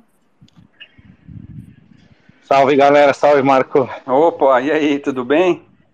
Tudo. Estamos aqui. Aí. Roberto aqui, eu que toco o Twitter, né? Os meus irmãos nem sabem o que, que é isso. e, tô, tô aí ouvindo vocês demais aí o papo, tá me distraindo aqui na academia, muito legal. É, obrigado aí, gente, pelas palavras. O trabalho que a gente faz realmente é, é sem é, expectativa nenhuma de nenhum tipo de retorno, mas é muito satisfatório ver que a gente consegue pelo menos tocar alguns de vocês com as ideias aí, alguns muito, né? A gente, às vezes, o pessoal vem falar que a gente é a Red Pill e que mudou a vida deles. É, não sei, às vezes a Blue Pill é mais confortável, né? Mas Sim. nada como conhecer a verdade e, e ter e a motivação que a gente tem no, se fosse para convencer o, o povo brasileiro ou mudar a sociedade, a gente seria um frustrado, né? Como eu acredito que seja os bandidos que roubaram o Instituto Mises da gente, né? Eles são os frustrados, porque imagina ver o Lula aí é, tomando conta do, do Brasil, o mundo inteiro ah, ah, com a ditadura aterrorizando, né? O mundo inteiro. E os caras vendendo máscara, e né? Que, e, ach- é, e achar que está fazendo alguma coisa que deve ser muito frustrante mesmo, né? Ter esse, esse objetivo. Mas o objetivo ah, que a gente tem, a gente faz isso porque a gente conhece a verdade, a gente quer espalhar, a gente não consegue fazer o contrário, e para a gente a satisfação é, é essa, né? De estar argumentando, conhecemos um argumento mais forte que eu conheço até agora, que é o, o libertarianismo, a escola austríaca, Uhum. e a gente espalha esse argumento. Ah, e com, vitória para a gente é, inesperada é essa aí, de ouvir essas palavras de vocês, falando que a gente mudou e, a- e ajudou vocês a, a entenderem melhor o mundo né, e as coisas. Muito feliz. Muito legal aí, Marcos. Estou ouvindo, Marcos, estou ouvindo aí a, a palestra. Não conheço a maioria de vocês aí, gostaria de conhecer melhor. Mas Mas para aí. contextualizar o Instituto, é, Instituto Hoffman, é, é tão maravilhoso o, o fato de vocês produzirem conteúdo, você, professor Marcos. Como eu disse, eu sou. Eu poderia dizer que eu sou um exemplo do que é um brasileiro comum. Eu comecei a ler o material de vocês com acima ali dos 35 anos. Cara, operador de caixa de supermercado e ter contato com, com o trabalho de vocês, isso foi gerando um resultado em mim ao ponto de que, sim, hoje estou aqui e tendo a grande honra de estar falando com vocês. De ao longo desse processo, de ter uma vida transformada. É assim, eu sou grato ao Bitcoin, eu sou grato a cada um de vocês e o fato de hoje eu também me expor produzindo conteúdo é, é a maneira de dizer muito obrigado. E sim, impacta muito muitos indivíduos. É, Eu gostaria que você soubesse, que vocês soubessem o, o quão é fantástico o que vocês fazem. Eu, eu- a realidade é, veio um. Não sei se você conhece o Rodrigo Neves, o que está sempre com o Cogos aí, né? Ele veio falar assim: não, é, vocês são os responsáveis por essa, pelo, por exemplo, o Bolsonaro ter subido ao poder, ter chegado à presidência, não sei o quê. Ah, essa revolução toda é obra de vocês. Eu falei assim, olha, ah, eu acho que você está errado, eu espero estar tá errado, senão vai ser uma desilusão muito grande da minha parte, né? E todo o meu trabalho tem sido para isso, né? O que aconteceu? Apesar do Bolsonaro ter sido o melhor presidente da história, ainda continua sendo um comunista, né? É. É, ele não, foi, não tem nada a ver com a gente, né? O que, o que tem a ver com a gente um pouco é, são vocês aí, que são uma minoria, né? E eu acho que essa revolução aí que teve no Brasil, que foi uma revolução mesmo para o Bolsonaro ser eleito, né? É, foi mais devido ao Olavo Carvalho, né? Não a gente. Ô, Roberto, é, quando você falou da, da captura, da, da criação hostil, me lembrou que as forças do mal não conseguem criar valor, né? Eles sempre roubam, mentem e deturpam, né? O, o que o bem cria de valor. E exatamente o que aconteceu.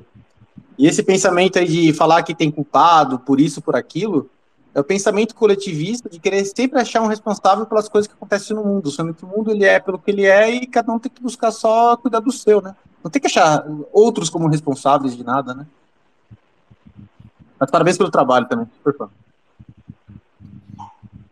Ó, tem muitas perguntas aí, pessoal fazendo. Vou dar. Igor, já te passo a palavra aqui. Vou dar uma boa tarde aqui pro Matuto. Matuto, que saudade, velho! Como é que você está, cara? Quanto tempo? Você tá sumido. Matuto? Continua sumido. Continua de vez. Então. Aqui também, ó ouvindo? Opa, agora sim. Oi. Tudo bom? Tudo bem, eu sempre acompanho vocês, só que estou meio sem tempo agora, só quero agradecer a, a bolha aí que tem feito muita coisa boa por nós. Desejar sucesso ao professor aí, acompanho ele também desde o início, ah, e a você também acompanho, e várias das pessoas que estão aí, né? Só tenho a agradecer e desejar uma boa tarde, e você, a terapia que vocês estão fazendo, está fazendo muito bem para várias pessoas, tá? Abraço a todos aí. Muito obrigado.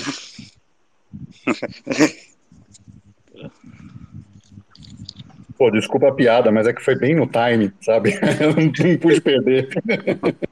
Diga. Eu não vi. Eu, eu, gosto muito dessas expressões, é, é tipo coringamento é, e esses encontros aqui o pessoal chama de terapia.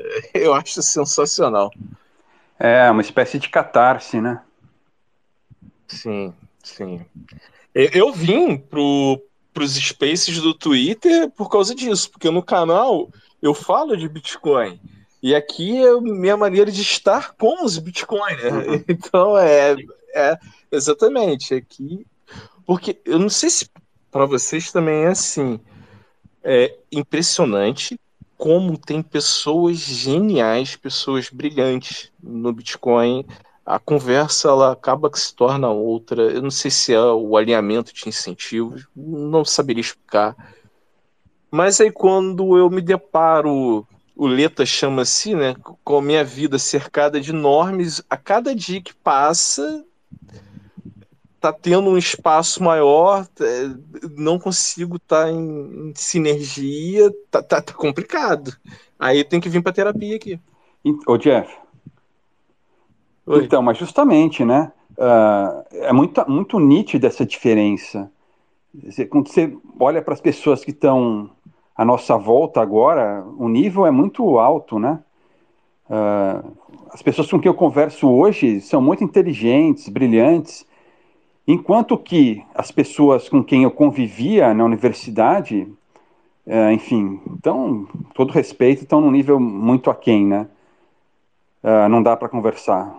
Não dá para conversar com elas, elas sequer entendem o que eu estou falando. E, enfim, de fato, as pessoas mais inteligentes que eu conheço estão na nossa bolha aqui. É, é impressionante mesmo. Fala, fala Igor. Rapaz, é o Roberto, é o, é o Roberto Quioca que está aí no X Rossabar, é? É. Pô, que legal, cara. Ó, não sei se está me escutando, mas primeiramente eu parabéns pelo trabalho de vocês aí, incrível. Um abraço pro Fernando, pro, pro Cristiano também. E deixar bem claro aqui, para quem não conhece a história, em resumo, o Hélio Beltrão é um bandido, ladrão, mentiroso, vendido por Estados Unidos, cantilionário, totalmente traidor. Vocês Cara, gostam é um da treta, né, Igor? De Vocês marca maior.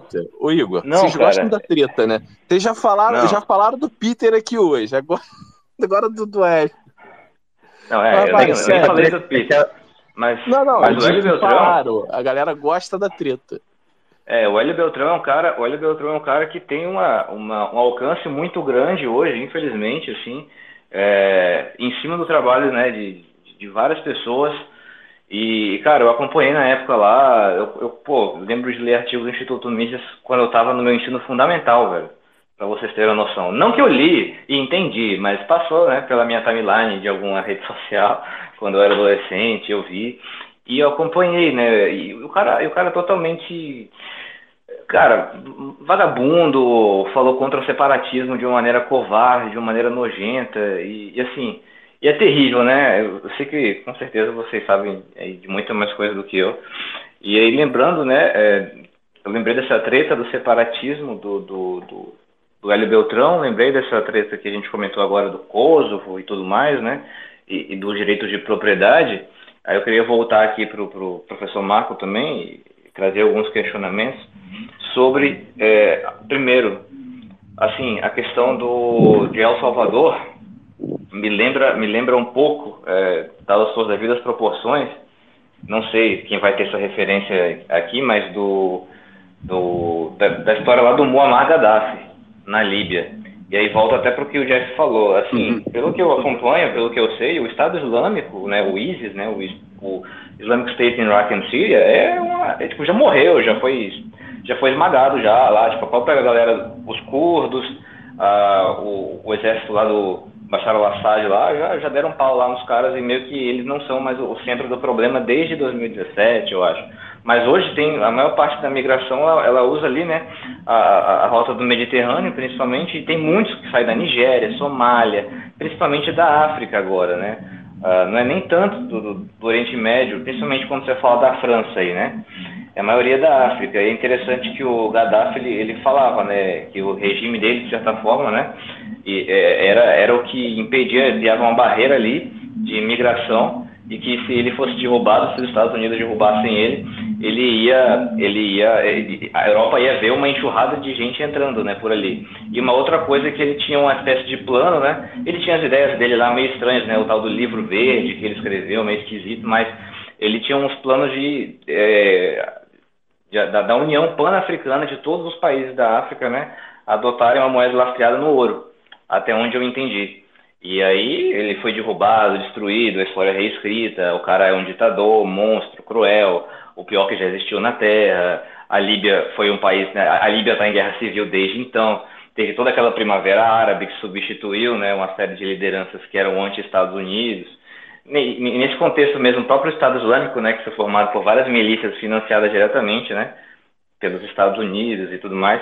Mas aí, tipo, teve essa questão. O Gaddafi ele se opôs ali ao sistema, se opôs ao, ao- é, falou contra o padrão dólar, falou contra é, é, a União Europeia e defendeu uma espécie de padrão ouro, até onde eu entendi. Posso estar enganado, mas até onde eu entendi foi isso, o principal motivo que levou ele a ser esmagado aí pelo Ocidente, que ele defendeu um padrão ouro. E aí, cara, aconteceu o que aconteceu com a Líbia. A Líbia hoje é um país totalmente destruído, um país pobre. eh, e a Europa agora, tipo, a barreira, a barreira natural que existia não existe mais, é uma barreira política talvez, e a Europa foi invadida por, por, por várias pessoas da África, né, enfim, independente dessas pessoas serem né, mal intencionadas ou não, estão causando caos social, que eu acho que é o que acontece quando a gente causa miscigenação forçada, multiculturalismo, integração forçada, né? Qualquer integração forçada né, é, é muito perigosa, seja de religião, seja de raça, seja de cultura. E aí eu fico me perguntando, porque se, se, se El Salvador não correria um risco muito grande nesse sentido, é, porque a gente hoje fala como se fosse uma situação perfeita, alguns até de maneira muito idealizada, é, como se El Salvador fosse uma possibilidade, sendo que talvez seja uma, um, seja algo perigoso, né, nesse sentido de, de ser realmente visado. Aí imagina os caras inventam que está tendo um genocídio indígena e aí bota uma missão da ONU e aí começa. E é assim que começa, né? Aí inventa que está tendo isso e aquilo contra os direitos humanos e tal. Aí quando vê a história é reescrita, o Naíbe Bukele era o pior ditador de todos os tempos e tudo mais. E aí El Salvador vira um país totalmente fragmentado, em guerra civil e um caos completo.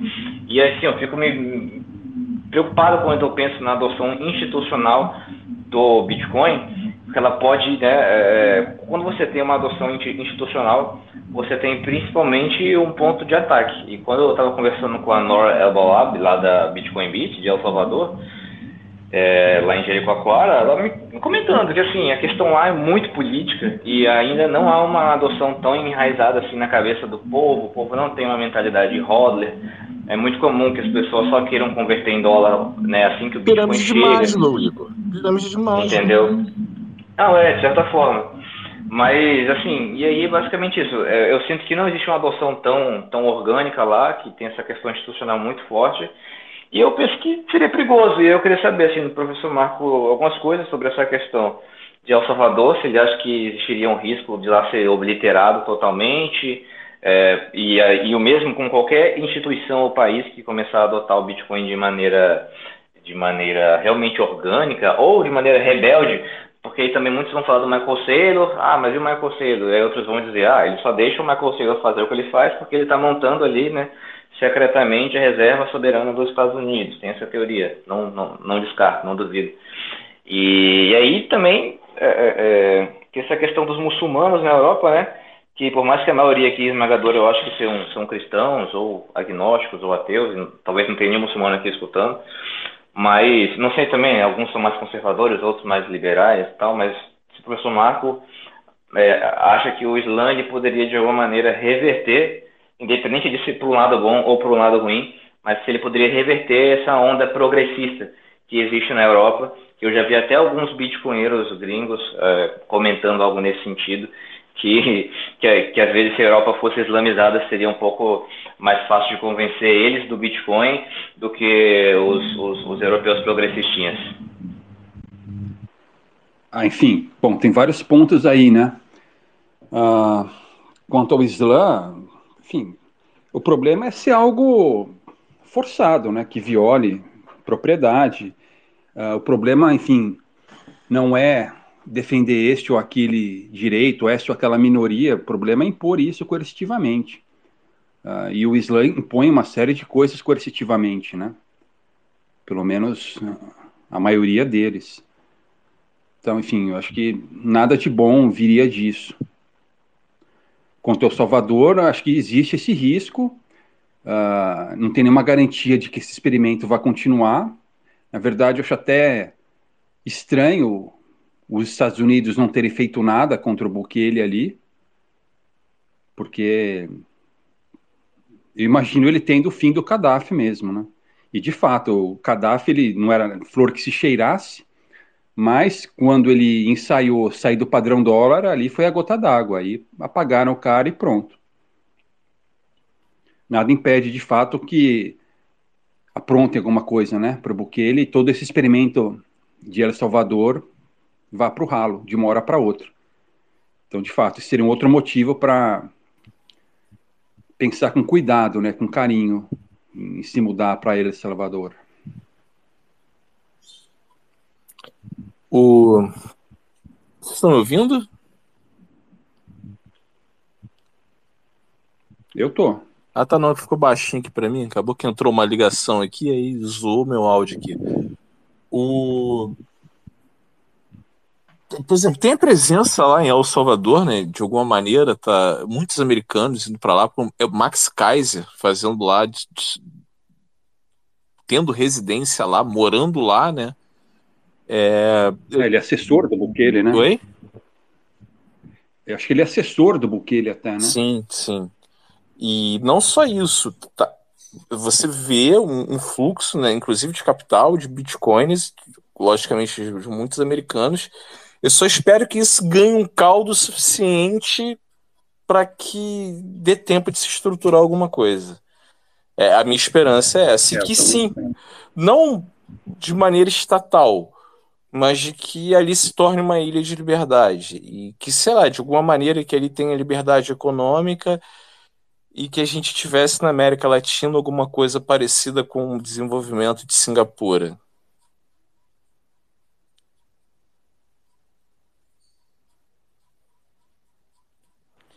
Seria ótimo, eu torço para que isso aconteça também, né? O tempo vai dizer. O tempo vai dizer. Ah, é. No final, é esses dois caminhos, né? Ou vira Singapura ou vira Síria, né? é, é, é. Engraçado que eu temia isso, mas eu ainda não tinha, até o Igor falar, eu não tinha um exemplo assim na minha mente palpável assim, cara, se der errado, o caminho de der errado, é beleza, agora tem, Síria. pois é, pois é. Gente, eu vou. Jaraguá, vai tocando aí, que eu, o meu áudio ficou muito zoado. Eu vou ter que sair e entrar de novo. Beleza. O, sobre Síria e, e, e. lá da Singapura, né? É que nem o Mustafa falou: ou vai valer milhões ou vai valer zero, né? É ou liberdade ou escravidão. É. O Leonardo tá com a mão levantada e o Sentinela. Eu não vi quem que levantou primeiro. Opa, beleza? Boa tarde, beleza. professor. Eu tenho um questionamento que era até sobre El Salvador, mas o senhor já acabou respondendo, dando sua opinião. E então eu vou, vou fazer uma pergunta agora é, com relação a isso que estava sendo falado, do Brasil ou virar uma, uma, uma Singapura ou uma Venezuela, né? esses extremos eles são eles são bem, bem distantes uns dos outros, né, na minha visão, mas o senhor acredita que, por exemplo, aqui o, o, o bola da vez aqui, o nosso comandante, ele consiga levar esse mandato até o final e se o senhor acredita que a gente vai ficar nesse ciclo eterno aí de, de meio termo, né, a gente fica assim, né, é, nem, nem, nem, nem barro nem tijolo, como é que o senhor vê? Porque você já foi embora, né, então já dá para ter uma noção assim breve da, da, da, sua ideia. Pois é, então, Leonardo, eu acho que, enfim, aquela história, né? Não tem chance do Brasil dar certo, não, viu? Porque essa crença que a maioria das pessoas tem no Estado é fatal. Então, enfim, eu, tanto faz o apedeuta continuar no poder ou não, não vai mudar nada. Uh, ou se mudar vai ser dar um passo para trás, para frente para dar dois para trás depois. Quer dizer, no longo prazo a gente está sempre andando para trás, né? Acho que cada um tem que buscar a solução individual mesmo e sem esperar, sem contar muito com uma eventual melhora do Brasil. Olha, bom, você, você várias vezes hoje, e acho até interessante, eu tenho, à medida que eu tenho ouvido você repetidas vezes falar, né, de buscar essa solução individual. Isso é bem interessante. Não querendo dizer que é coletivizar, mas o que você acha desse conceito de citadelas? De citadelas de bitcoinheiras? Bom, é um conceito válido. Se vai dar certo, eu não sei, porque quando você concentra também pessoas, você, você se torna um alvo, né? Ah, enfim, mas é válido. Vamos ver. Quem achar que o caminho é esse, que invista nisso e tente. O próprio Roper fala isso também, né? Vão ser tentadas várias vezes.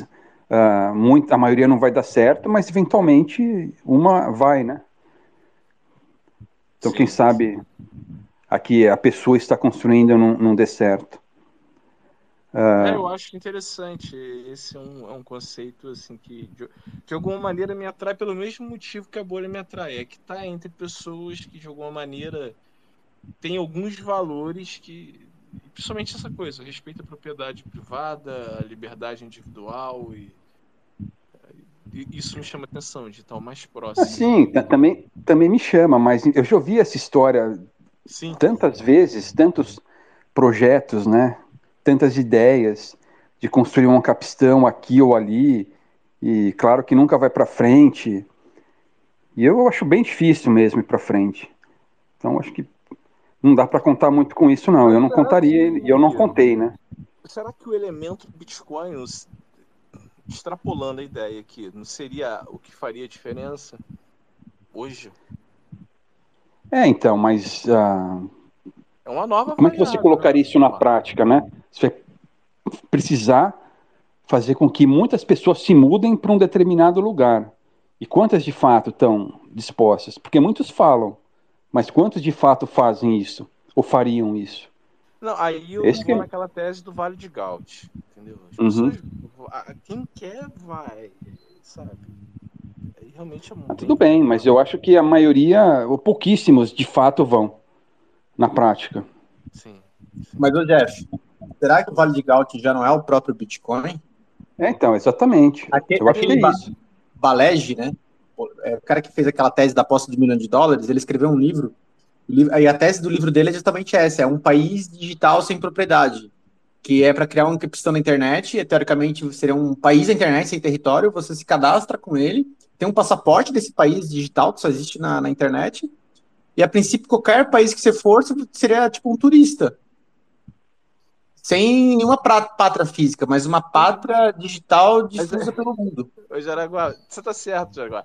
É, é, aquela, como é que é? Dissonância cognitiva que eu tô brincando aqui, que eu, que eu tô sofrendo nesse momento, que eu sempre falo assim, não fique modelando o Bitcoin pelas experiências e por esses moldes anteriores a ele. Exatamente, ele é esse novo, e isso é único. E eu tô pegando um modelo passado e querendo jogar ele dentro do Bitcoin. Não, mas, mas eu não acho assim que tá totalmente. Eu tô certo assim, não. Eu acho que é uma das possibilidades. Não, é e as outras também é têm essa associação. Essa que é... se faz sentido. Só que eu acho que a gente tá muito no começo na, na adoção ainda. Mais para frente, quando tiver mais volume de uhum. pessoas, aí vai ser meio normal isso. Sim. Mas é muito pouca gente hoje para conseguir fazer uma cidadela. Imagina, quem que tá querendo, sabe? É, mu é muito. A gente é mal, mal a gente consegue achar pessoalmente a gente. Em Bitcoin. Começa por aí. A gente não tem uma cadeia de produção em Bitcoin ainda. Não, tá, tá longe disso, né? Sim. Mas se mudar fisicamente é muito difícil. Quer dizer, é difícil até se mudar dentro da mesma cidade, né? Agora imagina encontrar várias pessoas dispostas a mudar para uma outra cidade, todas com mais ou menos a mesma mentalidade. Enfim, hoje é, eu acho bem improvável disso acontecer. E aí, você, quando hiperbitcoinizar, é, vai ser tipo, ah, vamos criar uma cidadela do real, porque vai ser tão natural também que também não vai fazer mais sentido. porque já vai ser parte da sociedade de repente, assim. Eu acredito que a adoção vai ser meio zero para um, assim. Vai ter alguma coisa que é nada, nada, nada, nada, de repente, pum, é. é uhum. Quando vai ser, eu faço a menor ideia, mas é, esse tipo de transição não é suave. É, geralmente é meio. É de, de pouquinho e depois tão de repente, né? É, sim, sim. tem um ponto de inflexão ali, né? Quais, quais seriam os catalisadores desse, desse ponto de inflexão, professor Marco? Hipóteses. Cata... Peraí, catalisadores do quê? Para esse ponto de inflexão aí. Ah, enfim, tem, tem que ter uma massa crítica, né? Por um lado, de pessoas usando o Bitcoin, e por outro, esse colapso da moeda fiduciária. Mas, enfim, é, é, que são vários fatores que convergem num certo momento a gente não tem como prever isso, não tem como saber é. quais são exatamente esses fatores, mas é como o Muro de Berlim. Enfim, de um dia para o outro o negócio foi derrubado. É como a, a bandeirinha da União Soviética sendo tirada lá do Kremlin, né? É, de um dia para bela, bela outro. lembrança, bela lembrança. Eu, eu, eu era muito jovem. Assim, se, as pessoas meio que esperavam por aquilo, simplesmente foram apanhada assim, pô, o muro caiu. Eu não sei, como é que foi esse momento da história? Eu não lembro. Não, pelo, é, foi, foi uma surpresa, né? Foi uma surpresa. Foi ninguém, ninguém esperava. Caiu. Ninguém esperava. É. E, e sabe é. que o comunismo na Alemanha Oriental ele foi muito mais perverso que o comunismo na própria União Soviética. Ô, Jaraguá. Oi. Não, fala do filme. É, falar também, representa bem isso, aquele filme que eu adoro, também os top 5 da vida, que só de lembrar, de vez em quando eu choro, que é A Vida dos Outros. Até ganhou um Oscar de filme estrangeiro, um filme alemão, que mostra a história de um espião da Stasi. É, é muito, muito, muito bom, recomendo fortemente. Mas o que acontece? Na Rússia tinha um comunismo, mas o povo russo, ele é mais assim, meio cheio de ginga, né? é meio esse lado da corrupção, do jeitinho, é muito é, característica é, na, na, cultura russa. É e não é característico. E, e não é característico na cultura alemã. Então, o comunismo na Rússia, o povo tinha fugas de, dessa opressão pelo jeitinho. É, é, por exemplo, é proibido vender calça jeans, né? Quem foi pego lá foi condenado à morte, mas tinha gente que vendia, sabe? O, o, o tráfico de calça jeans. Assim.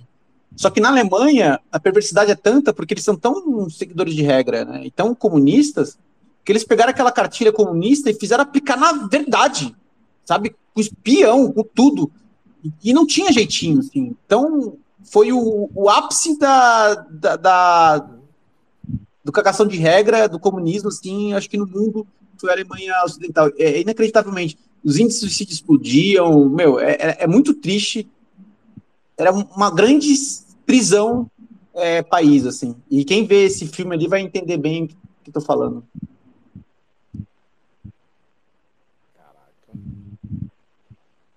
Ah, e tem, e tem um personagem principal, até o, o Roberto acho que falou né, num, num filme disso. É, ele era funcionário público, né? Como todo mundo no país comunista só é funcionário público, né? E ele foi colocado num lugar bem ruim assim, de trabalho. E aí ele estava lá ouvindo rádio, com a caneta na mão, fazendo seu trabalho lá. Aí de repente ele ouve na rádio que o quando tá, trabalhava, é, o muro de Berlim caiu. Ele pega, solta a caneta na mão, larga, pega seu paletó, sai do local de trabalho e nunca mais volta. Caraca. Pois é, então quer dizer, nem os caras que estavam vivendo ali esperavam aquilo. Verdade. É, é. Eu, eu, eu, não tinha essa, essa lembrança desse, desse momento da história, não apesar de ser contemporâneo, né? No... E foi tipo ouvir na rádio, é, acabou o país prisão. Então imagina só, você, você não Falei tem esperança mesmo, nenhuma. lembrado. Muito bem lembrado aí. Obrigado por ter escutado. É, para mim é assim que o Estado vai acabar, do dia para noite. É, a gente vai ouvir no rádio, acabou? É, acabou. Aí todos os funcionários públicos no dia seguinte procurando emprego de verdade. Imagina só. Que cena. Que cena. Mas o que, que você ia dizendo, professor Marco? Oi? O que, que, o que, que o senhor ia dizendo? Não, não, é. Só ia comentar isso. Que no momento você não tem esperança nenhuma, e no momento seguinte, acabou. Você está livre. Ou pelo menos você acha que está livre. Sim, sim. Fazendas humanas, né? Eu, eu vejo assim. Sou, eu sou propriedade desses políticos em algum grau. E meu número de série é o CPF. Pô, o Jeff, você tá muito baixo, pelo menos para mim aqui. Eu, deixa eu reiniciar aqui. Vai tocando aí pra mim aí o, o, o Jaraguá. Já volto, um segundo. Perfeito. Deixa, deixa eu aproveitar. Tá. aproveitar o momento e fazer uma, uma pergunta, assim, que para quem já teve a, a, curiosidade de dar uma, uma olhada no, no currículo do professor Marcos, é entende que realmente, em termos de produção científica ao longo dos anos, é altamente consistente, é, é, é, é de um sucesso uh, muito, muito sólido e construído há, há muito trabalho. E você teve, você teve sucesso numa área onde eu, uh, quando percebi o que era, decidir fracassar propositalmente. Uhum. Uh, como foi isso? Como foi esse, esse seu, essa sua ânsia pela ciência e vendo que você hoje, pelo menos temporariamente, abriu mão desta carreira e da continuação sólida dessa carreira, como foi essa desilusão? Pois é, eu sempre gostei de, de ciência, né, desde criança. Então, enfim, eu, eu imaginava seguir alguma carreira científica e eu sempre fui focado quanto a isso. Então, prestei vestibular para biologia, uh, depois fiz o mestrado, depois fiz o doutorado. Duas semanas depois da minha defesa de doutorado, eu passei no concurso, isso em 2002, e, e na universidade também, né? Entrei com 28 anos e fui progredindo uh, no menor tempo possível, então, quer dizer, com 16 anos de casa, eu já era professor titular, era o menor tempo possível para isso e orientando, publicando muitos artigos, enfim, eu gostava do que eu fazia.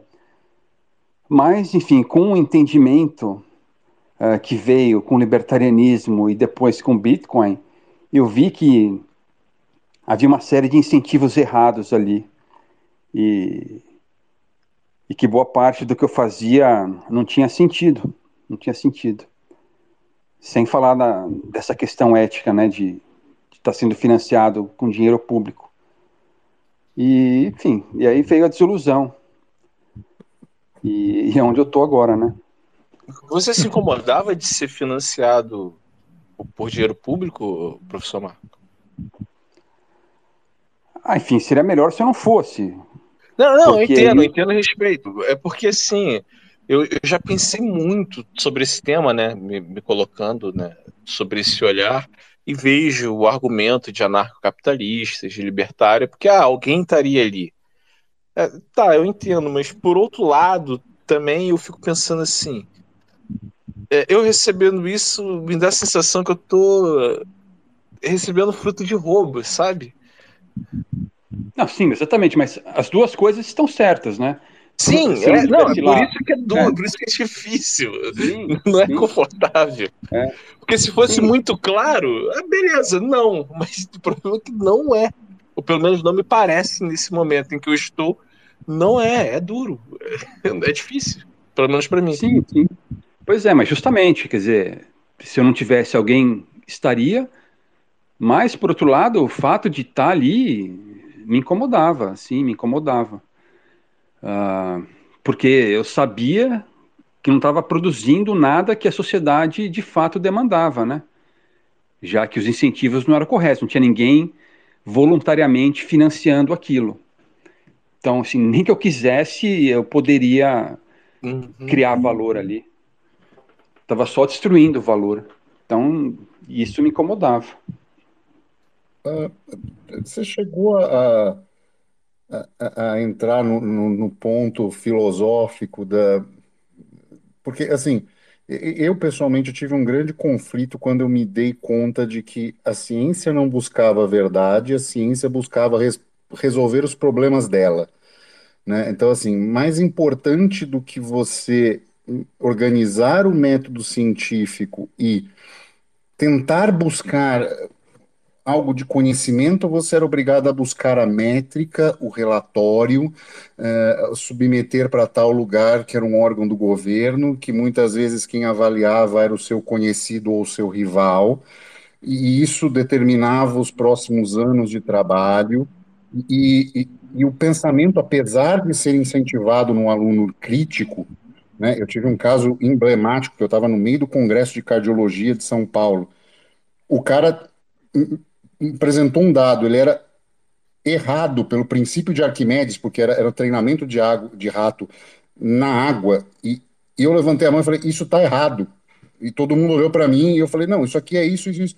Ah, não, mas veja bem, é porque já foi publicado. Não interessa, está errado, entendeu?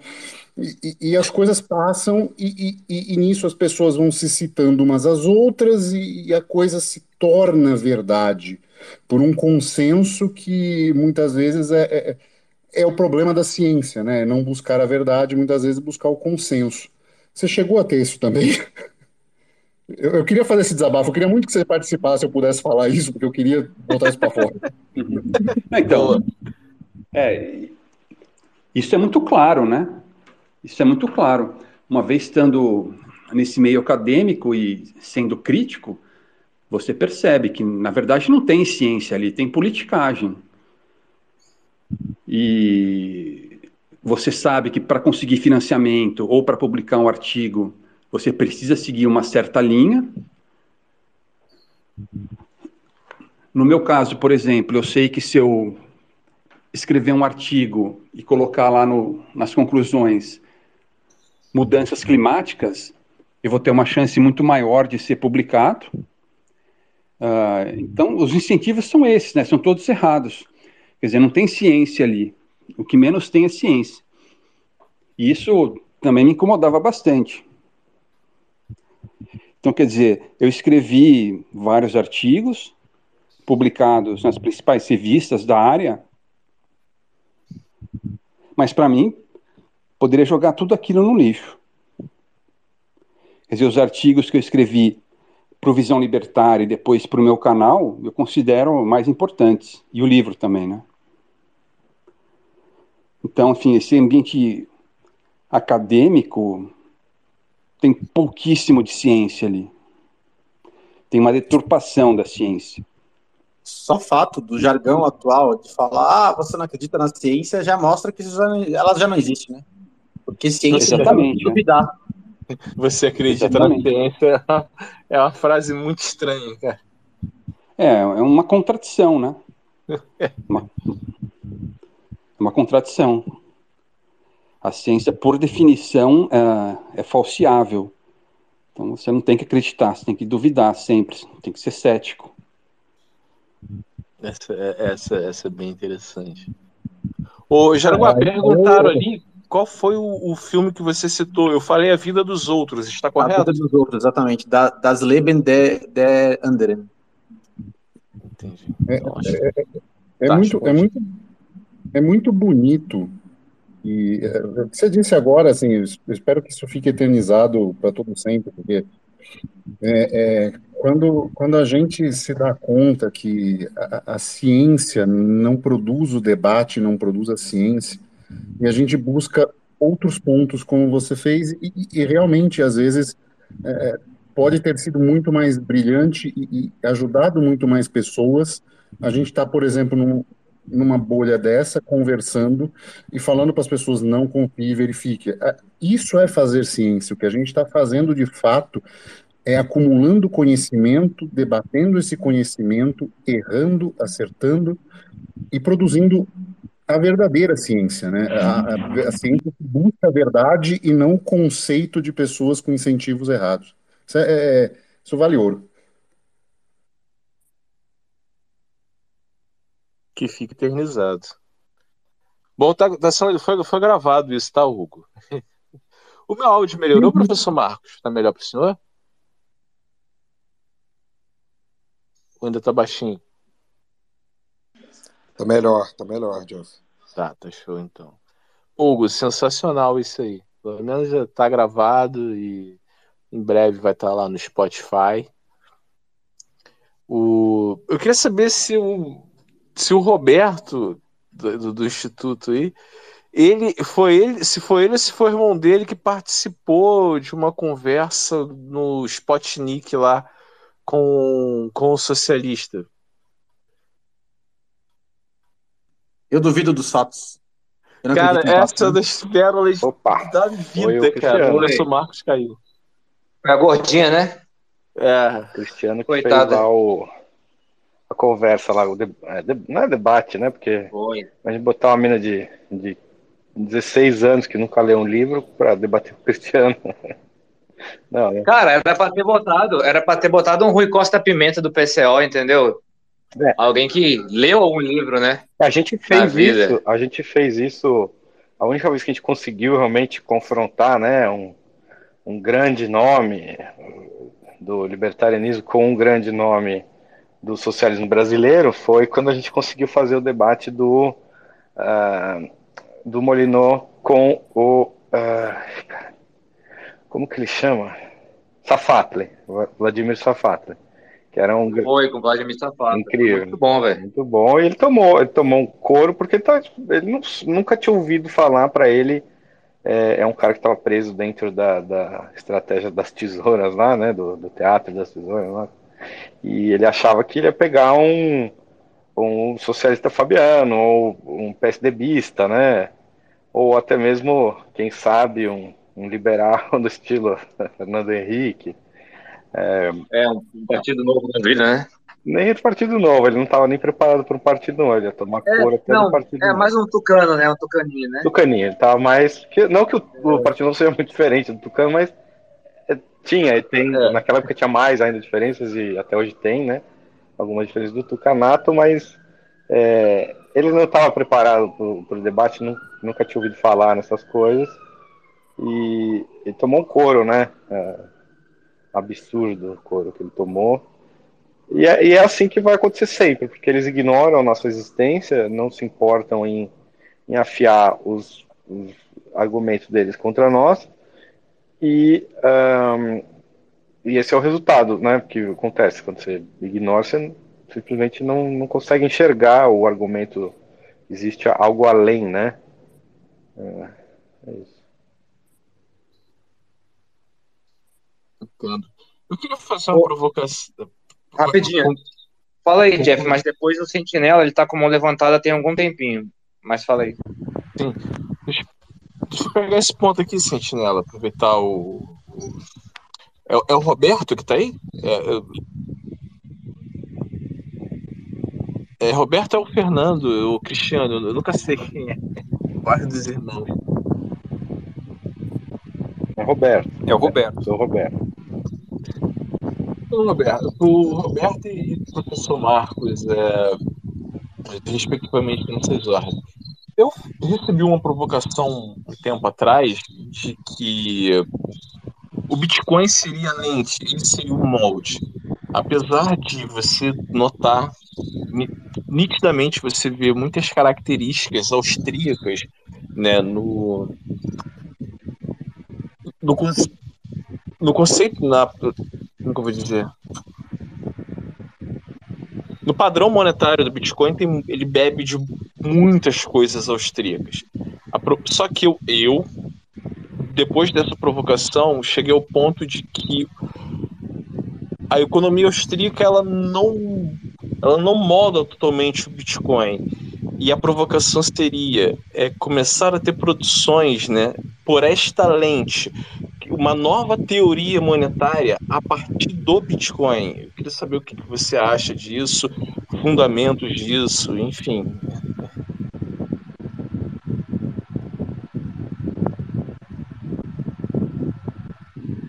Você quer falar, Roberto?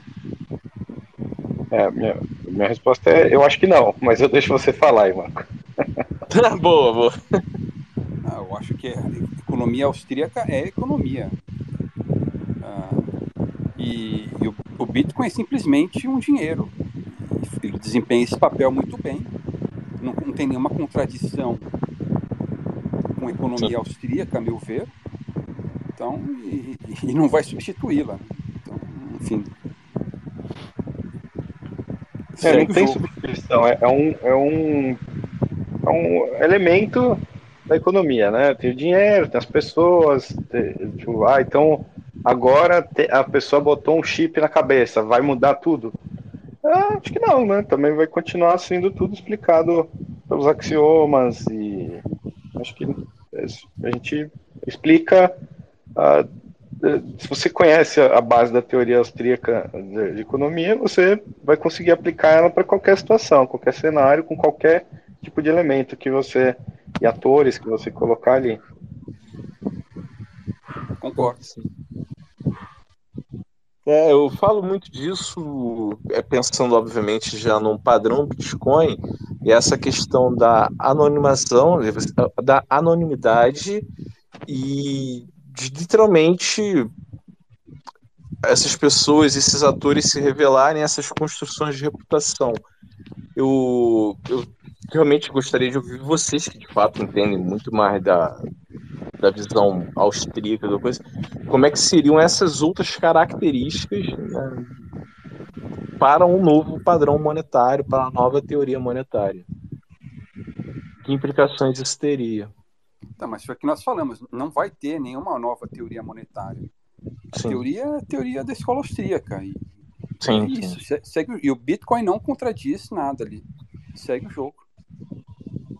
Segue o jogo. Boa, boa. Oi, professor, aqui é o Sentinela, tudo bem? Tudo bem, e aí? Professor, não sei se o senhor está a parte do, da, da crise bancária nos Estados Unidos, sobre a quebra dos, dos, dos bancos lá, tecnologia. É, sim, acompanhei alguma é, coisa. Não, não tudo, e, né? E aí existem algumas denúncias de que um banco lá de investimentos, né, Silvergate, se não me estou engano, enganado, foi fechado justamente por um boicote do governo americano, né, para boicotar justamente a participação o, do Bitcoin nessa a integração das pessoas ao Bitcoin, entendeu? E eu, queria, eu queria saber do senhor um, um, pensamento futurologista aí sobre o que, que os governos podem fazer para tentar barrar essa, o, o avanço, a hiper, hiperbitcoinização do Bitcoin. Né?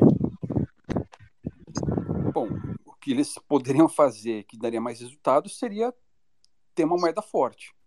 Mas nós sabemos que isso não vai acontecer, né? Então eles vão fazer aquilo que eles sabem fazer, que é agredir os cidadãos. Então vão tentar regular, proibir, perseguir. No final das contas não vai dar certo, mas uh, vai haver vítimas aí pelo caminho, né? Agora, um, em relação ao Silvergate, pode ter tido isso, pode ter sido um dos fatores, uh, mas não foi o, o, único.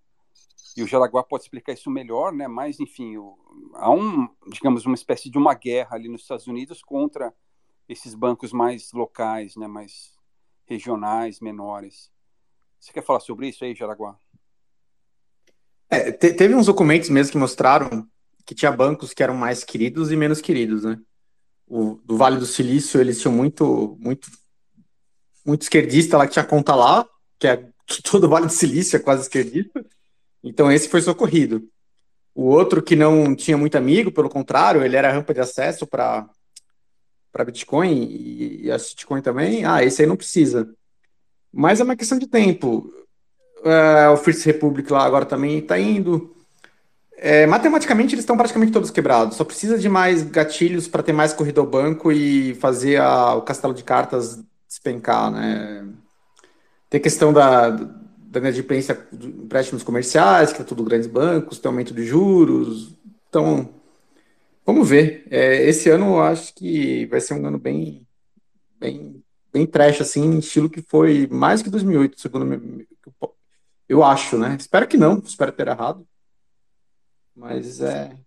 Mas também assim, quanto mais dor, mais rápido é tudo, né? Então, às vezes, ficar também poupando do, da. achando que você não quer o crash, às vezes, quanto mais rápido, mais muda, né? Vamos ver. É bem isso, bem isso. É, senhores, já estamos chegando aqui a duas horas de bate-papo. É, quero agradecer ao professor Marcos. O John parece ter mais uma pergunta. Fala, John. Opa, Jeff, Hugo, pessoal aí, tudo bom? Então, é, é, só queria avisar que eu coloquei lá aquela sala do Nostra no meu perfil. E estou abrindo umas salas para ingressar o pessoal lá e a gente começar a conversar por lá é, para fazer o onboard do pessoal para o nosso. E quem puder me ajudar nessa empreitada aí, se tiver tempo livre, por favor. Só isso. Boa. Boa. Fala, Roberto. Eu queria só saber esse negócio aí do nosso aí. Gostei. Como é, dá para fazer essas bate-papo de voz também lá? Sim. Pô, bom, funciona bem pra caramba. Muito, é, e outra coisa, extremamente simples, cara. A pessoa clica no link, ela já tá lá. Só isso. É um clique, é dois cliques. Tá falando que é o Jeff que tá falando? É o Jeff, é o Jeff. Sou ah, eu, tá. sou eu. Vou ver lá é. na sua. Vou, vou, clicar na sua timeline lá, tentar entrar. Valeu, obrigado. Ah, tá, mas quem recomendou foi o John, John Stark. Isso. John, ah, tá. tá. publica aqui na. John, publica aqui no, no bate-papo aqui do coisa que eu vou subir aqui na, no Beleza. Space. Que aí todo mundo vê. E, né, em... So... e, e, essa censura aí, dessa PL aí da... do Ministério da Verdade, o que, que você acha, professor Marco? Bom, então, não tem nenhuma surpresa aí. Quer dizer, o Apedeuta está fazendo exatamente aquilo que ele prometeu fazer. Quer dizer, transformar Está acontecendo no mundo todo também, né? É um movimento mundial, né? Sim, mas enfim, no caso do Brasil, não tem nenhuma surpresa aí. Hum. Uh, agora, cabe a cada um escapar disso, né? A gente já tem as ferramentas para escapar dessa censura. Cabe a cada um que quiser ir atrás disso. Sim, sim. É, essa semana passou aqui no Canadá a, a, a, a pele das fake news do Canadá. Passou aí no, no Canadá? Passou no Senado, é. Pois é, então, o Canadá está no mesmo caminho, né? É um movimento mundial, é, é, a ditadura é mundial. Sim. E a velocidade que isso está passando, né, é, é assustador, né? É assustadora. É, é, pelo menos agora a gente pelo menos já tem mais ferramentas aí, o nosso é outra. Acho fantástico no nosso o fato de o Bitcoin estar tá lá como já moeda nativa, o que é, muito, o que é bem divertido no uso. Eu, eu brinco muito. João, tu publicou aí, John? Eu postei lá, tentei. Ah, tá em cima. Tá aqui em cima. O... É isso aí, só, só apertar aí, entrar no link e já tá lá. Daí você levanta a mãozinha que vai pedir para a permissão para o microfone e a gente sobe e já começa a falar igual aqui. O, passa para ele também, o, o John, o como é que cria sala, porque essa aí já está pronta. Então, para criar sala, é só ir nesse nosternest.com vai abrir lá a, página principal e tá lá o criar nest, né? Você cria uma sala ali e vai vir com um, uma, um slash, barra slash aleatório. Você também pode colocar nosternest.com barra e colocar o nome que você quiser, que vai abrir uma sala com já com esse nome. Então é simples demais. E funciona muito bem, tá? Funciona melhor do que aqui Roberto. E, nossa, não dá os bugs que, que dão aqui. É impressionante. É, eu acabei de abrir uma sala aqui no, no Spaces e eu não conseguia colocar co-host. Tinha só eu e, e, mais eu, né, com outro perfil, e falava que eu já tinha dois co-hosts e não podia adicionar nenhum, sendo que não tinha mais ninguém na sala. e, e aqui no. Aqui, se, se o Jeff cair, cai a sala. E lá não. Lá tá aberta, e se todo mundo sair, continua a sala aberta. Então, é, não tem censura, não tem como ninguém chegar aqui e ficar apavorando, falar que vai derrubar a sala nem nada. A gente controla lá, né? Por isso que tem que levar o pessoal para lá e falar de Bitcoin mais lá. Aqui a gente faz nossa bolha, conversa aqui entre a gente, mas esse negócio de ir. Porque eu tava falando, o pessoal, ah, a, a, a solução para a PL é o Noster, é a gente ir para uma, uma, rede social centralizada a gente não tem controle, né? Mas o pessoal não escuta, cara, é assim. Mas vamos, quem, quem chegar lá no Noster, a gente consegue falar. Senão, a gente, a gente faz que nem. Eu, eu, eu coloquei até de brincadeira, né? Eu vou enviar esse vídeo aí dessa menina. que falou besteira sobre Bitcoin aí, é para para quem perguntar de Bitcoin, falar, continua na ignorância, então vai. é. Só brincadeirinha. E sabe que esse PL, eu nem acompanho muito, só vejo as notícias assim, esparsas, né? Mas ele está acelerando, inclusive, a separação do joio do trigo, né? Porque vai começar a ter do, do, cada vez pior as duas classes de, de pessoas, né? As que raciocinam, se informam ou acreditam na, na, na, na mídia dos, dos, senhores escravos, né? Ô, Jaraguá. Oi. Separa a massa e o remanescente, né? Exatamente. Sim, é bem isso. E assim, e até, e até, eu acho positivo, porque é, começa a gente conviver só com quem já está usando VPN, quem já está com o mesmo mindset. Quem é NPC, né, a gente não vai ver cada vez menos na internet, né? Se essa lei passar aí, o próprio Google vai sair do Brasil. Então, é tudo positivo. Você viu, o próprio YouTube se posicionou de uma maneira que eu não esperava. Sim. Cara, achei aquilo fantástico. Eu não esperava mesmo esse posicionamento do YouTube, professor Mar. Também não esperava, não. Foi surpreendente. Surpreendente. Foi. Des... Foi. Desincentiva, né, Jeff? Os criadores de conteúdo, porque. Mas aí são, são duas coisas. É, eu ainda tô com energia, Thiago. E assim, não é pelo YouTube, ele é só um veículo, um meio. E sim, ele é hoje o que mais entrega. Esse é o ponto. Mas. O que falou? Oi? Eu tô por fora só. O que, que o YouTube se posicionou? Falando que isso é pre extremamente prejudicial ao debate. De que isso vai prejudicar o, o, vai prejudicar extremamente os criadores de conteúdo. E tem que ficar em conformidade, literalmente, com um pensamento unificado. Mas percebe também que o YouTube está se defendendo, porque se isso for claro. provado, quem vai ser acionado judicialmente é o YouTube. Sim. Então ele se posicionar contra isso, ele está se defendendo da, da violência contra ele mesmo. Ah, você ampliou um pouquinho, não tinha parado para ver assim, mas... Isso também é uma estratégia das tesouras, né? Ah, os caras estão sendo coagidos de alguma maneira também. Eu não tinha parado ainda para ver isso. Mas em todo caso, me surpreendeu não, eles é se posicionarem assim. Eu vejo numa estratégia das tesouras onde a Big Tech se coloca como quem está defendendo a liberdade de expressão. Aí a gente vê, nossa, olha como eles estão falando bem. Aí a gente vai lá para os braços deles eles vão lá e crau, come a gente. Estão sendo comidos, né, cara? Esse é o problema.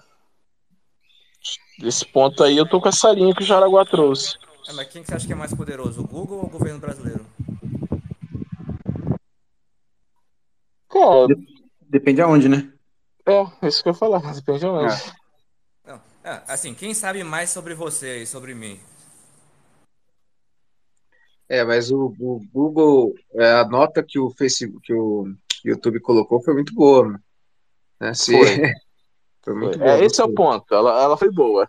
Foi boa. Entendeu? E assim, o, o, o Google, o, ele não, não pode cancelar o meu CPF ou simplesmente bloquear a minha conta, o, o Igor. Esse é essa é a diferença. Então aqui o Estado é mais perigoso. Não, é. De certa forma, sim, mas o ponto é que eles possuem uma influência internacional, né?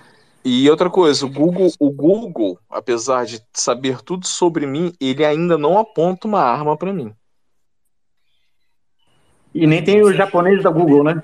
É, que bom que você falou. Pode né, da manhã.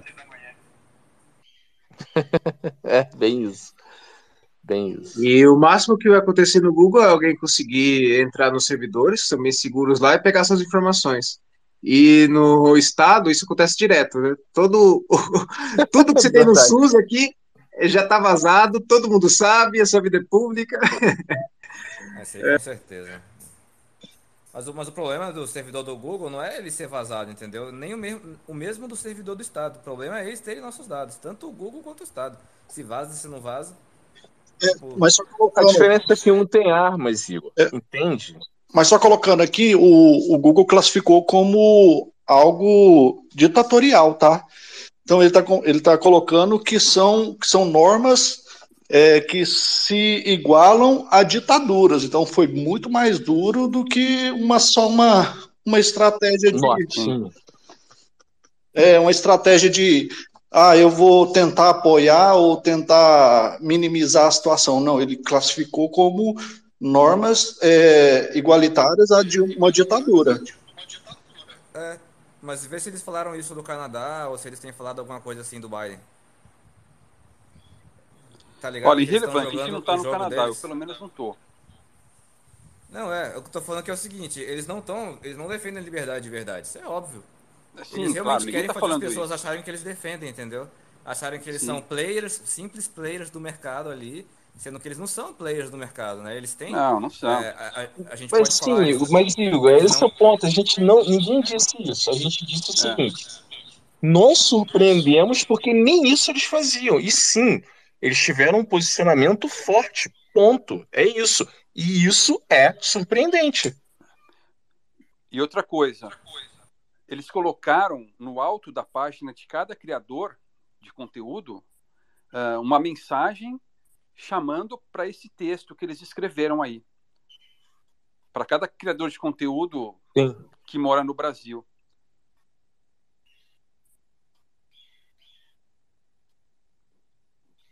Eu acho que ficou, ficou nítido que Brasil a coisa ficou meio que Pode. extrapolada, entendeu? Não ficou como uma parceria entre uma multinacional que quer ajudar o governo a controlar o, o, a população não. ficou algo desproporcional. Não, não é, padrinho. É. Eles é, eles estão jogando em times diferentes, isso é óbvio, tá ligado? Tipo, eu não tô dizendo que eles estão tão colunhando. Quando eu falo de estratégia das tesouras, não é que é, é não é que tipo a, as lâminas diferentes estão sob a, a, sabe, estão com o mesmo interesse. Eles têm interesses opostos, têm interesses diferentes, mas no fim das contas ambos têm a capacidade de, de, de, de podar a nossa liberdade. Por mais que o Estado brasileiro possa tirar CPF, isso, aquilo, pode fugir, pode fazer um monte de coisa. Agora, é muito mais difícil fugir da Big Tech do que do Estado brasileiro, até porque a própria Big Tech tem muito mais poder de, de, de, barganha e de chantagem contra qualquer Estado do mundo do que qualquer Estado. Sabe? Eles, eles podem nenhum. controlar qualquer Estado. De jeito nenhum. De jeito nenhum. Ah, não sei. Por que não? Eles não têm as armas, não têm, eles não têm as impressoras. Enfim. Mas eles têm informação. Sim, tem informação. O que importa são as armas e dinheiro. Mas então, o professor, eles estão sendo beneficiados pelo efeito cantilhão diretamente. Então eles, eles precisam. Sim, mas só eles que imprimem. Não, mas eles dão ordem Mas enfim, tudo bem, você tem sua opinião. Não, não, eu tô, nossa, tentando, tentar, eu tô tentando enxergar aqui, porque eu acho que ele, eles dão a ordem quem imprime, para imprimir para eles, de certa forma. Não, mas... Ah, sei lá. O que, que o Roberto Quioca acha aí? Eu acho que ele tem dinheiro, eles podem muito bem comprar os, quem manda nas armas e na impressora, mas é, no final das contas, quem manda nas armas e na impressora é que manda de verdade. Eu tenho esse ponto aí. Para mim é isso, o, o Igor. Mas é, é, é uma boa discussão. É uma boa sim. discussão. E. Sim, sim. Professor, o canal, professor. É, então, o canal tá em banho-maria, né? Porque, enfim, agora a minha prioridade é outra. Uh, é encontrar alguma coisa para me manter aqui. Enfim, tem uma possibilidade de algo legal surgindo aí, mas vamos ver, vamos esperar. Agora, Sim. em relação ao canal, não. Em relação ao canal, era muito esforço para praticamente nenhum retorno e não dava para eu continuar com aquilo nessa minha situação atual. Eu acho que as pessoas não imaginam o trabalho que é fazer um vídeo dark, um vídeo é, é muito é muito trampo, é muita edição. É, tudo bem, mas enfim, elas nem precisam saber agora. Não, não, mas é, não, mas, mas assim, é, é, eu acho monstruoso, cara, o trabalho de fazer um esse formato de vídeo. Sim, então, mas justamente, era um trabalho grande e que não era valorizado pelo mercado, então, enfim, o meu tempo estava sendo mal alocado. É isso, normal. Então, cabe a mim alocar melhor esse tempo, né? Entendi. Esse estilo videovlog fica bem legal, pelo menos para fazer conforme dê e não perder o contato. Assim, a gente é, não é, perdeu o contato com você. É. Isso eu vou fazer quando tiver alguma coisa interessante, né? Tiver algum, algum lugar diferente. Uh, isso eu pretendo fazer, mas vai ser esporádico. Uhum. Não como eu uhum. fazia antes, né? Dois por semana. Nossa. Não consigo, não. Eu faço um por semana, às vezes um por quinzena, e... que é, é duro, né? Não é mole, não. Não é, não. E deixa eu abrir o espaço aqui pro pessoal aqui. É... Agradecer a sua presença, professor Marcos. Obrigado demais por, pelo seu tempo, pelo seu valioso tempo. É, eu ter a honra de ter aprendido mais um pouco com você. É, volto a te dizer assim, o quanto você foi inspiração e, e é inspiração. O Planeta Bitcoin ele bebe muito do que é o seu trabalho, o canal do Marco Batalha lá. E sim, agradecer o teu tempo aí, deixar o espaço para o pessoal indo, se despedindo do senhor e, por final, as suas considerações. Tá, beleza. Padrinho?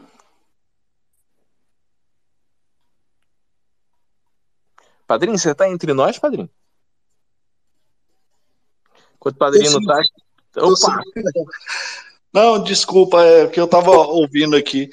É... Lava da louça, né? É, porque, é, não, tem que aproveitar e ir ajudando aqui. É, eu agradecer a todos, agradecer ao professor Marco, né, e pedir desculpas, né, porque essas pessoas igual o professor Marco, a gente só dá o verdadeiro valor depois que morre, né, depois que a gente perde é que geralmente a gente reconhece os nossos, nossos gênios, né, infelizmente.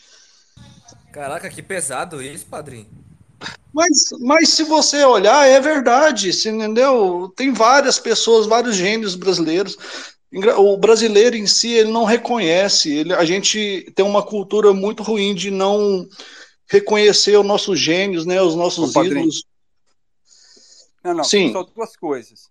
Não, primeiro, tô longe de ser gênio, e segundo, eu acho que eu vou viver mais algumas décadas aí, então fica tranquilo. Não, Não, é, é- é porque eu falo, eu falo, ó, eu peço desculpas a, a um mal entendido. É porque eu falo não, assim, mas padrinho, essa padrinho, questão. rapidão, padrinho. Padrinho, eu, eu concordo contigo, porque quando eu escutei que ele ia parar com o canal, eu, foi, foi luto. Eu tô contigo. Tá? É. Eu, tô, eu tô contigo, eu tô em luto. É, a respeito disso, talvez se ele fizesse imitando uma, uma foca macedônia, né? Talvez é, é, o canal dele ficaria mais monetizado, né? É, a- o, o povo brasileiro é, idolatra os imbecis, né? E, e esquecem as pessoas que, que fazem um, um conteúdo verdadeiramente útil, né? Então, agradecer, desejar boa sorte para ele, que Deus abençoe muito ele é, nessa nova jornada de vida. E quem sabe um, um, um dia né, a gente nos veremos mais vezes, né? Um abraço, Opa. tudo de bom. Valeu, valeu. Tiagão, grande, fala grande crossfiteiro, Bitcoiner. Eu vou fazer o outro contraponto aí, entendo- entendendo também todo o contexto do padrinho. É, professor Marcos, é, Instituto Rothbard, não percam as esperanças, tá? Não parem, por favor, de contribuir com esse trabalho. Assim como eu e padrinho briga muito com o Jeff também. De vez em quando o Jeff dá umas deprê, a gente fala, cara, não para com o trabalho. Que horrível! É, não para com esse trabalho porque tem pessoas novas chegando, tá? E quando eu falo pessoas novas, tá, Marco? É, Instituto Rothbard, Jeff, mais uma vez reiterando, Jaraguá, que também está fazendo um trabalho maravilhoso. Não percam as esperanças. E quando eu falo chegando gente nova, não é idade, tá? São pessoas que estão procurando mais informações. O Jeff sabe bem que sempre quando ele abre o canal, o Mike tá aqui, o Padrinho tá aqui, o Léo tá aqui, o John, a gente já vem tentando mostrar para as pessoas, é, é, pessoas como você, Marco, como o Rothbard, como o Jeff, entendeu? É, pessoas estão começando a aprender e estão começando a se questionar. Esse é um dos pontos mais fundamentais. Então, independente da idade, estão pessoas começando a olhar para todo um sistema, independente de um sistema financeiro, cultural, enfim, estão começando a se questionar, cara, tem alguma coisa acontecendo de errado, entendeu? Então, peço a vocês não perder essas esperanças, continuar esse trabalho maravilhoso aí de vocês, tá? Parabéns, Jeff, parabéns para todo mundo mais uma vez. Obrigado. Valeu. Fica na ordem que eu tô vendo aqui. É, Sentinela, se despedir do professor. Oi, professor. É, fazendo uma pergunta aqui, só uma, uma pequena pergunta. O que, que o senhor acha das pessoas que têm medo ou receio do desenvolvimento da tecnologia, da inteligência artificial? E se haveria uma pergunta filosófica, se haveria alguma maneira dessas inteligências artificiais é, terem algum tipo de senso de escassez? Porque esse é o grande problema delas, elas não, elas não têm esse, esse, essa perspectiva humana da escassez, né? Então, eu acho que, que as pessoas que estão radicalmente contra são uma espécie de luditas, né? Lembra, os luditas eram aqueles, aquelas pessoas contra a indu- industrialização. Ah, a inteligência artificial é uma tecnologia como outra qualquer, com potencial grande. E cabe a nós aproveitá-la da melhor forma possível. E é uma ferramenta, qualquer coisa pode ser ensinada ali, inclusive esse conceito de escassez também, né? Nada impede de ensinar isso para essas inteligências. Então, acho que, enfim, ninguém precisa ficar preocupado com isso. Uh, é uma evolução tecnológica natural. E essas inovações, enfim, se vão destruir algumas coisas, vão construir outras, né? Muito mais e num nível maior. Então, faz parte. Igor. Cara, sigam o professor Marco Batalha, leiam o livro O Ambientalista Libertário, independente de, de, de, do quanto de conhecimento você acha que tem, é um livro que vale a pena de ser lido, divulgar, compartilhar com as pessoas que você conhece, né?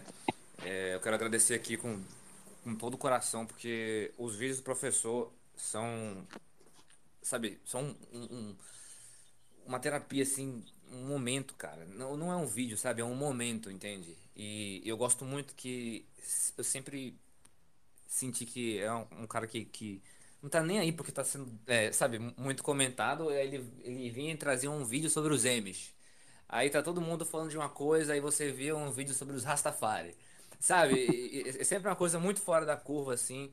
E vai fazer falta, sem dúvidas, mas né, não deixe de, de cuidar da sua família, focar na sua família aí.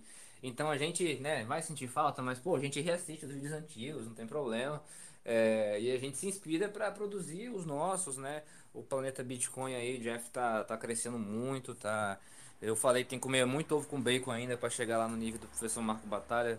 É, mas a gente tem várias pessoas com capital humano imenso, incrível, mas é, vieram pessoas antes, como o professor Marco Batalha, que puderam preparar essa, essa geração aí. Então é isso, professor. Um abraço, que Deus abençoe você, sua família, Valeu. sua estada aí na, na, aí na Macedônia, que você Valeu, consiga um trabalho aí, né, cara, para se tranquilizar. E, e é isso, cara. Um abraço, um sucesso, Abraço. todo sucesso do mundo para você e Deus te abençoe. Valeu. Eu falo brincando que não quero produzir. Eu, eu, não é que eu vá produzir tantos vídeos quanto o professor Marco Batalha. Eu só quero produzir um vídeo como o professor Marco Batalha. Ah, E tá é louco. isso. Tem vários aí já, meu. Ô, ô Marco, Essa, já, essa, já tá aí essa- o mercado aí, ó. Fazer curso de como produzir vídeo, como o Marco Batalha. É, é verdade. Eu tô aluno lá, tô ter, primeiro. tem que ter uma IA, tem que ter uma IA que, que reproduza o professor Marco Batalha, entendeu? Não, não, que isso. Ensina, ensina a IA a ser igual a ele e aí ela ensina a gente. Mas esse vai ser o futuro mesmo, né? A gente vai fazer cópias da gente mesmo e deixar automatizadas aí na internet. Muito trabalho ficar aqui o tempo todo. Engraçado que tem um episódio do Arquivo X que é assim, que os caras se recriam virtualmente. É bem interessante. Caraca. Eu não lembro desse episódio, não. E eu vi É das- bastante. dessas novas temporadas aí, a décima temporada e tal. Ah, tá. Tem, tem uma do Black Mirror também, que a pessoa ela bota um negócio no cérebro e fica uma semana andando com isso, aí ela se replica digitalmente. Então, é aquela pessoa, ela acorda digitalmente, o quê? Eu tô aqui. E aí ela, é, você é uma consciência digital que tá dentro de um aparelho para servir de secretária da, da tua própria você, porque ninguém conhece mais o gosto dela do que você que é você mesmo. Aí fica uma consciência escravizada ali para servir Nossa. o dono. Esse é o resumo do episódio do Black Mirror. E a pessoa não vai Black fazer, aí ela coloca um timer lá, fica tipo 10 anos parado sem fazer nada, assim. Aí depois de 10 anos, pelo amor de Deus, eu faço o que você quiser.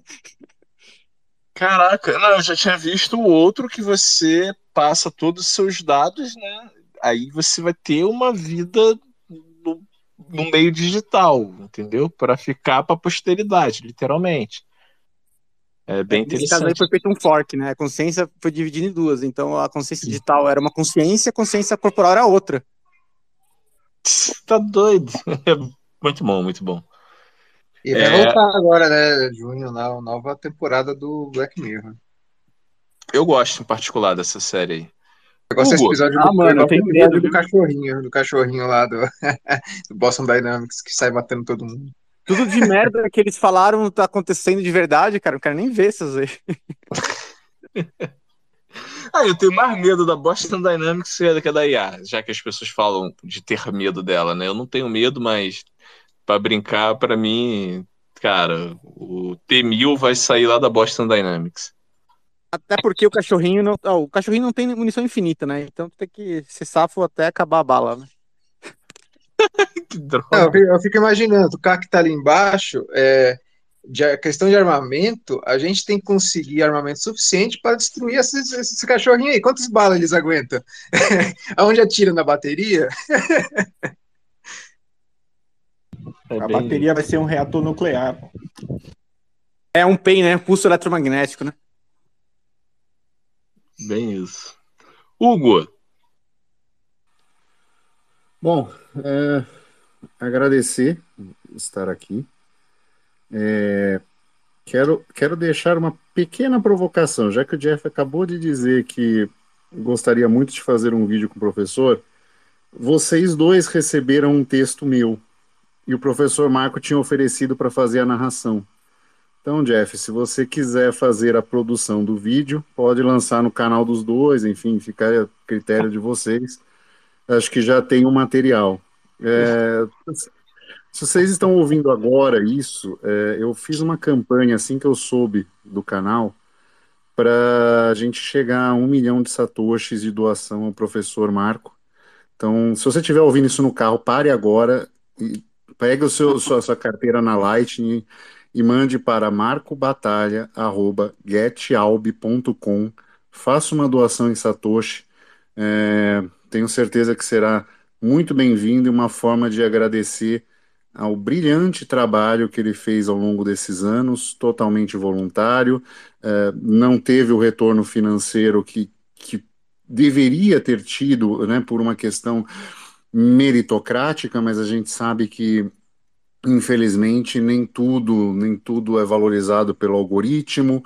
E enfim é, tenho certeza que ali tem conceitos do mais puro brilhantismo. E te agradecer professor por tudo. Não suma né? Lance um vídeo ou outro de, do que você achar legal, se quiser apareça num space, abra um space que a gente vai ver e vai aparecer e a gente vai conversar. E muito obrigado.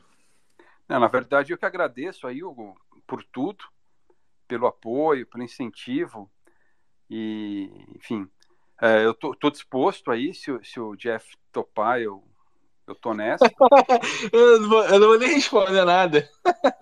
E... Sorriso que te estudo. Então, e, e ainda esse ano vamos tentar agitar alguma coisa em Portugal, hein? Opa! Tem um vinho do Porto te esperando. Te pego no aeroporto, bebo, faço. Bem, valeu. É, eu também não, mas a gente bebe. Boa. Boa, e sim, cara, que honra, só digo isso. Aguardando aí essa narração aí, colocar a alma ali para fazer algo belo. E Hugo, mais uma vez, obrigado, você é sempre brilhante e fazer um collab com o professor Marcos, com você, é, é, é um daqueles pontos de reflexão na, na trajetória. sem palavras, assim, Boa. simplesmente sem palavras. Jaraguá? Jeff, muito, muito, muito obri... Jeff, muito obrigado pelo convite, viu, e por, por todo o apoio, incentivo. Parabéns pelo seu trabalho. Uh, e vamos, vamos combinar aí de fazer essa colaboração, sim. Sim, sim. Pô, tô aqui já entusiasmado demais. É, é uma honra. E aquilo, né? É o Bitcoin né, e o Proof of Work, acho que tem muito dessas coisas. É. Volto a dizer, e vou ser repetitivo assim. É, cara, só um, o Bitcoin, incentivos alinhados é que permite que, de alguma maneira, a gente chegue àquelas pessoas que foram referências para gente, que nos apoiaram no começo. Eu lembro de você é, retweetando meu primeiro vídeo, você foi a primeira pessoa que eu mandei. É, assim, então, é só agradecer demais, professor Marco. Eu que agradeço. É, é impressionante. Deixar o Jaraguá fazer as considerações finais dele, se despedir. E logo seguir com a palavra o senhor. Só mandar um abraço a todo mundo. E à noite, agora, 8 horas intancáveis, o tema vai ser usando Bitcoin no dia a dia, como gastar em Bitcoin. Imperdível, hein? Imperdível. Professor Marcos, suas palavras. Bom, só agradecer a você, Jeff, pelo convite, a todos que participaram aqui. E é uma honra, né? Ter a oportunidade de falar, conversar com vocês. E, de fato, é um, é uma catarse, uma maneira da gente se manter são nesse mundo palhaço aí de hoje. Então, muito, muito obrigado, abraço. É isso aí.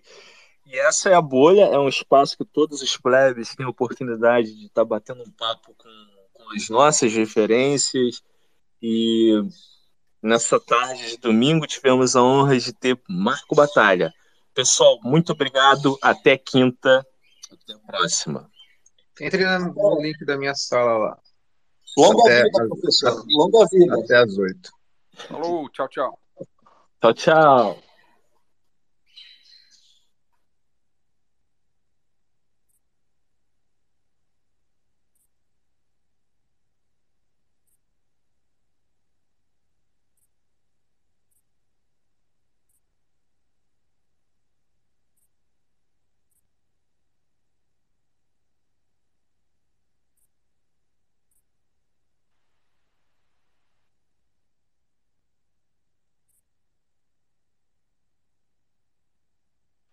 Você vai fechar a sala, Jeff?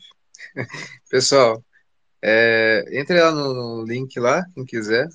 Eu tô lá na, no Nostra. E daí a gente depois já volta para para fazer o Intancáveis às oito aí. Quem quiser, né? Pegando aí, ó.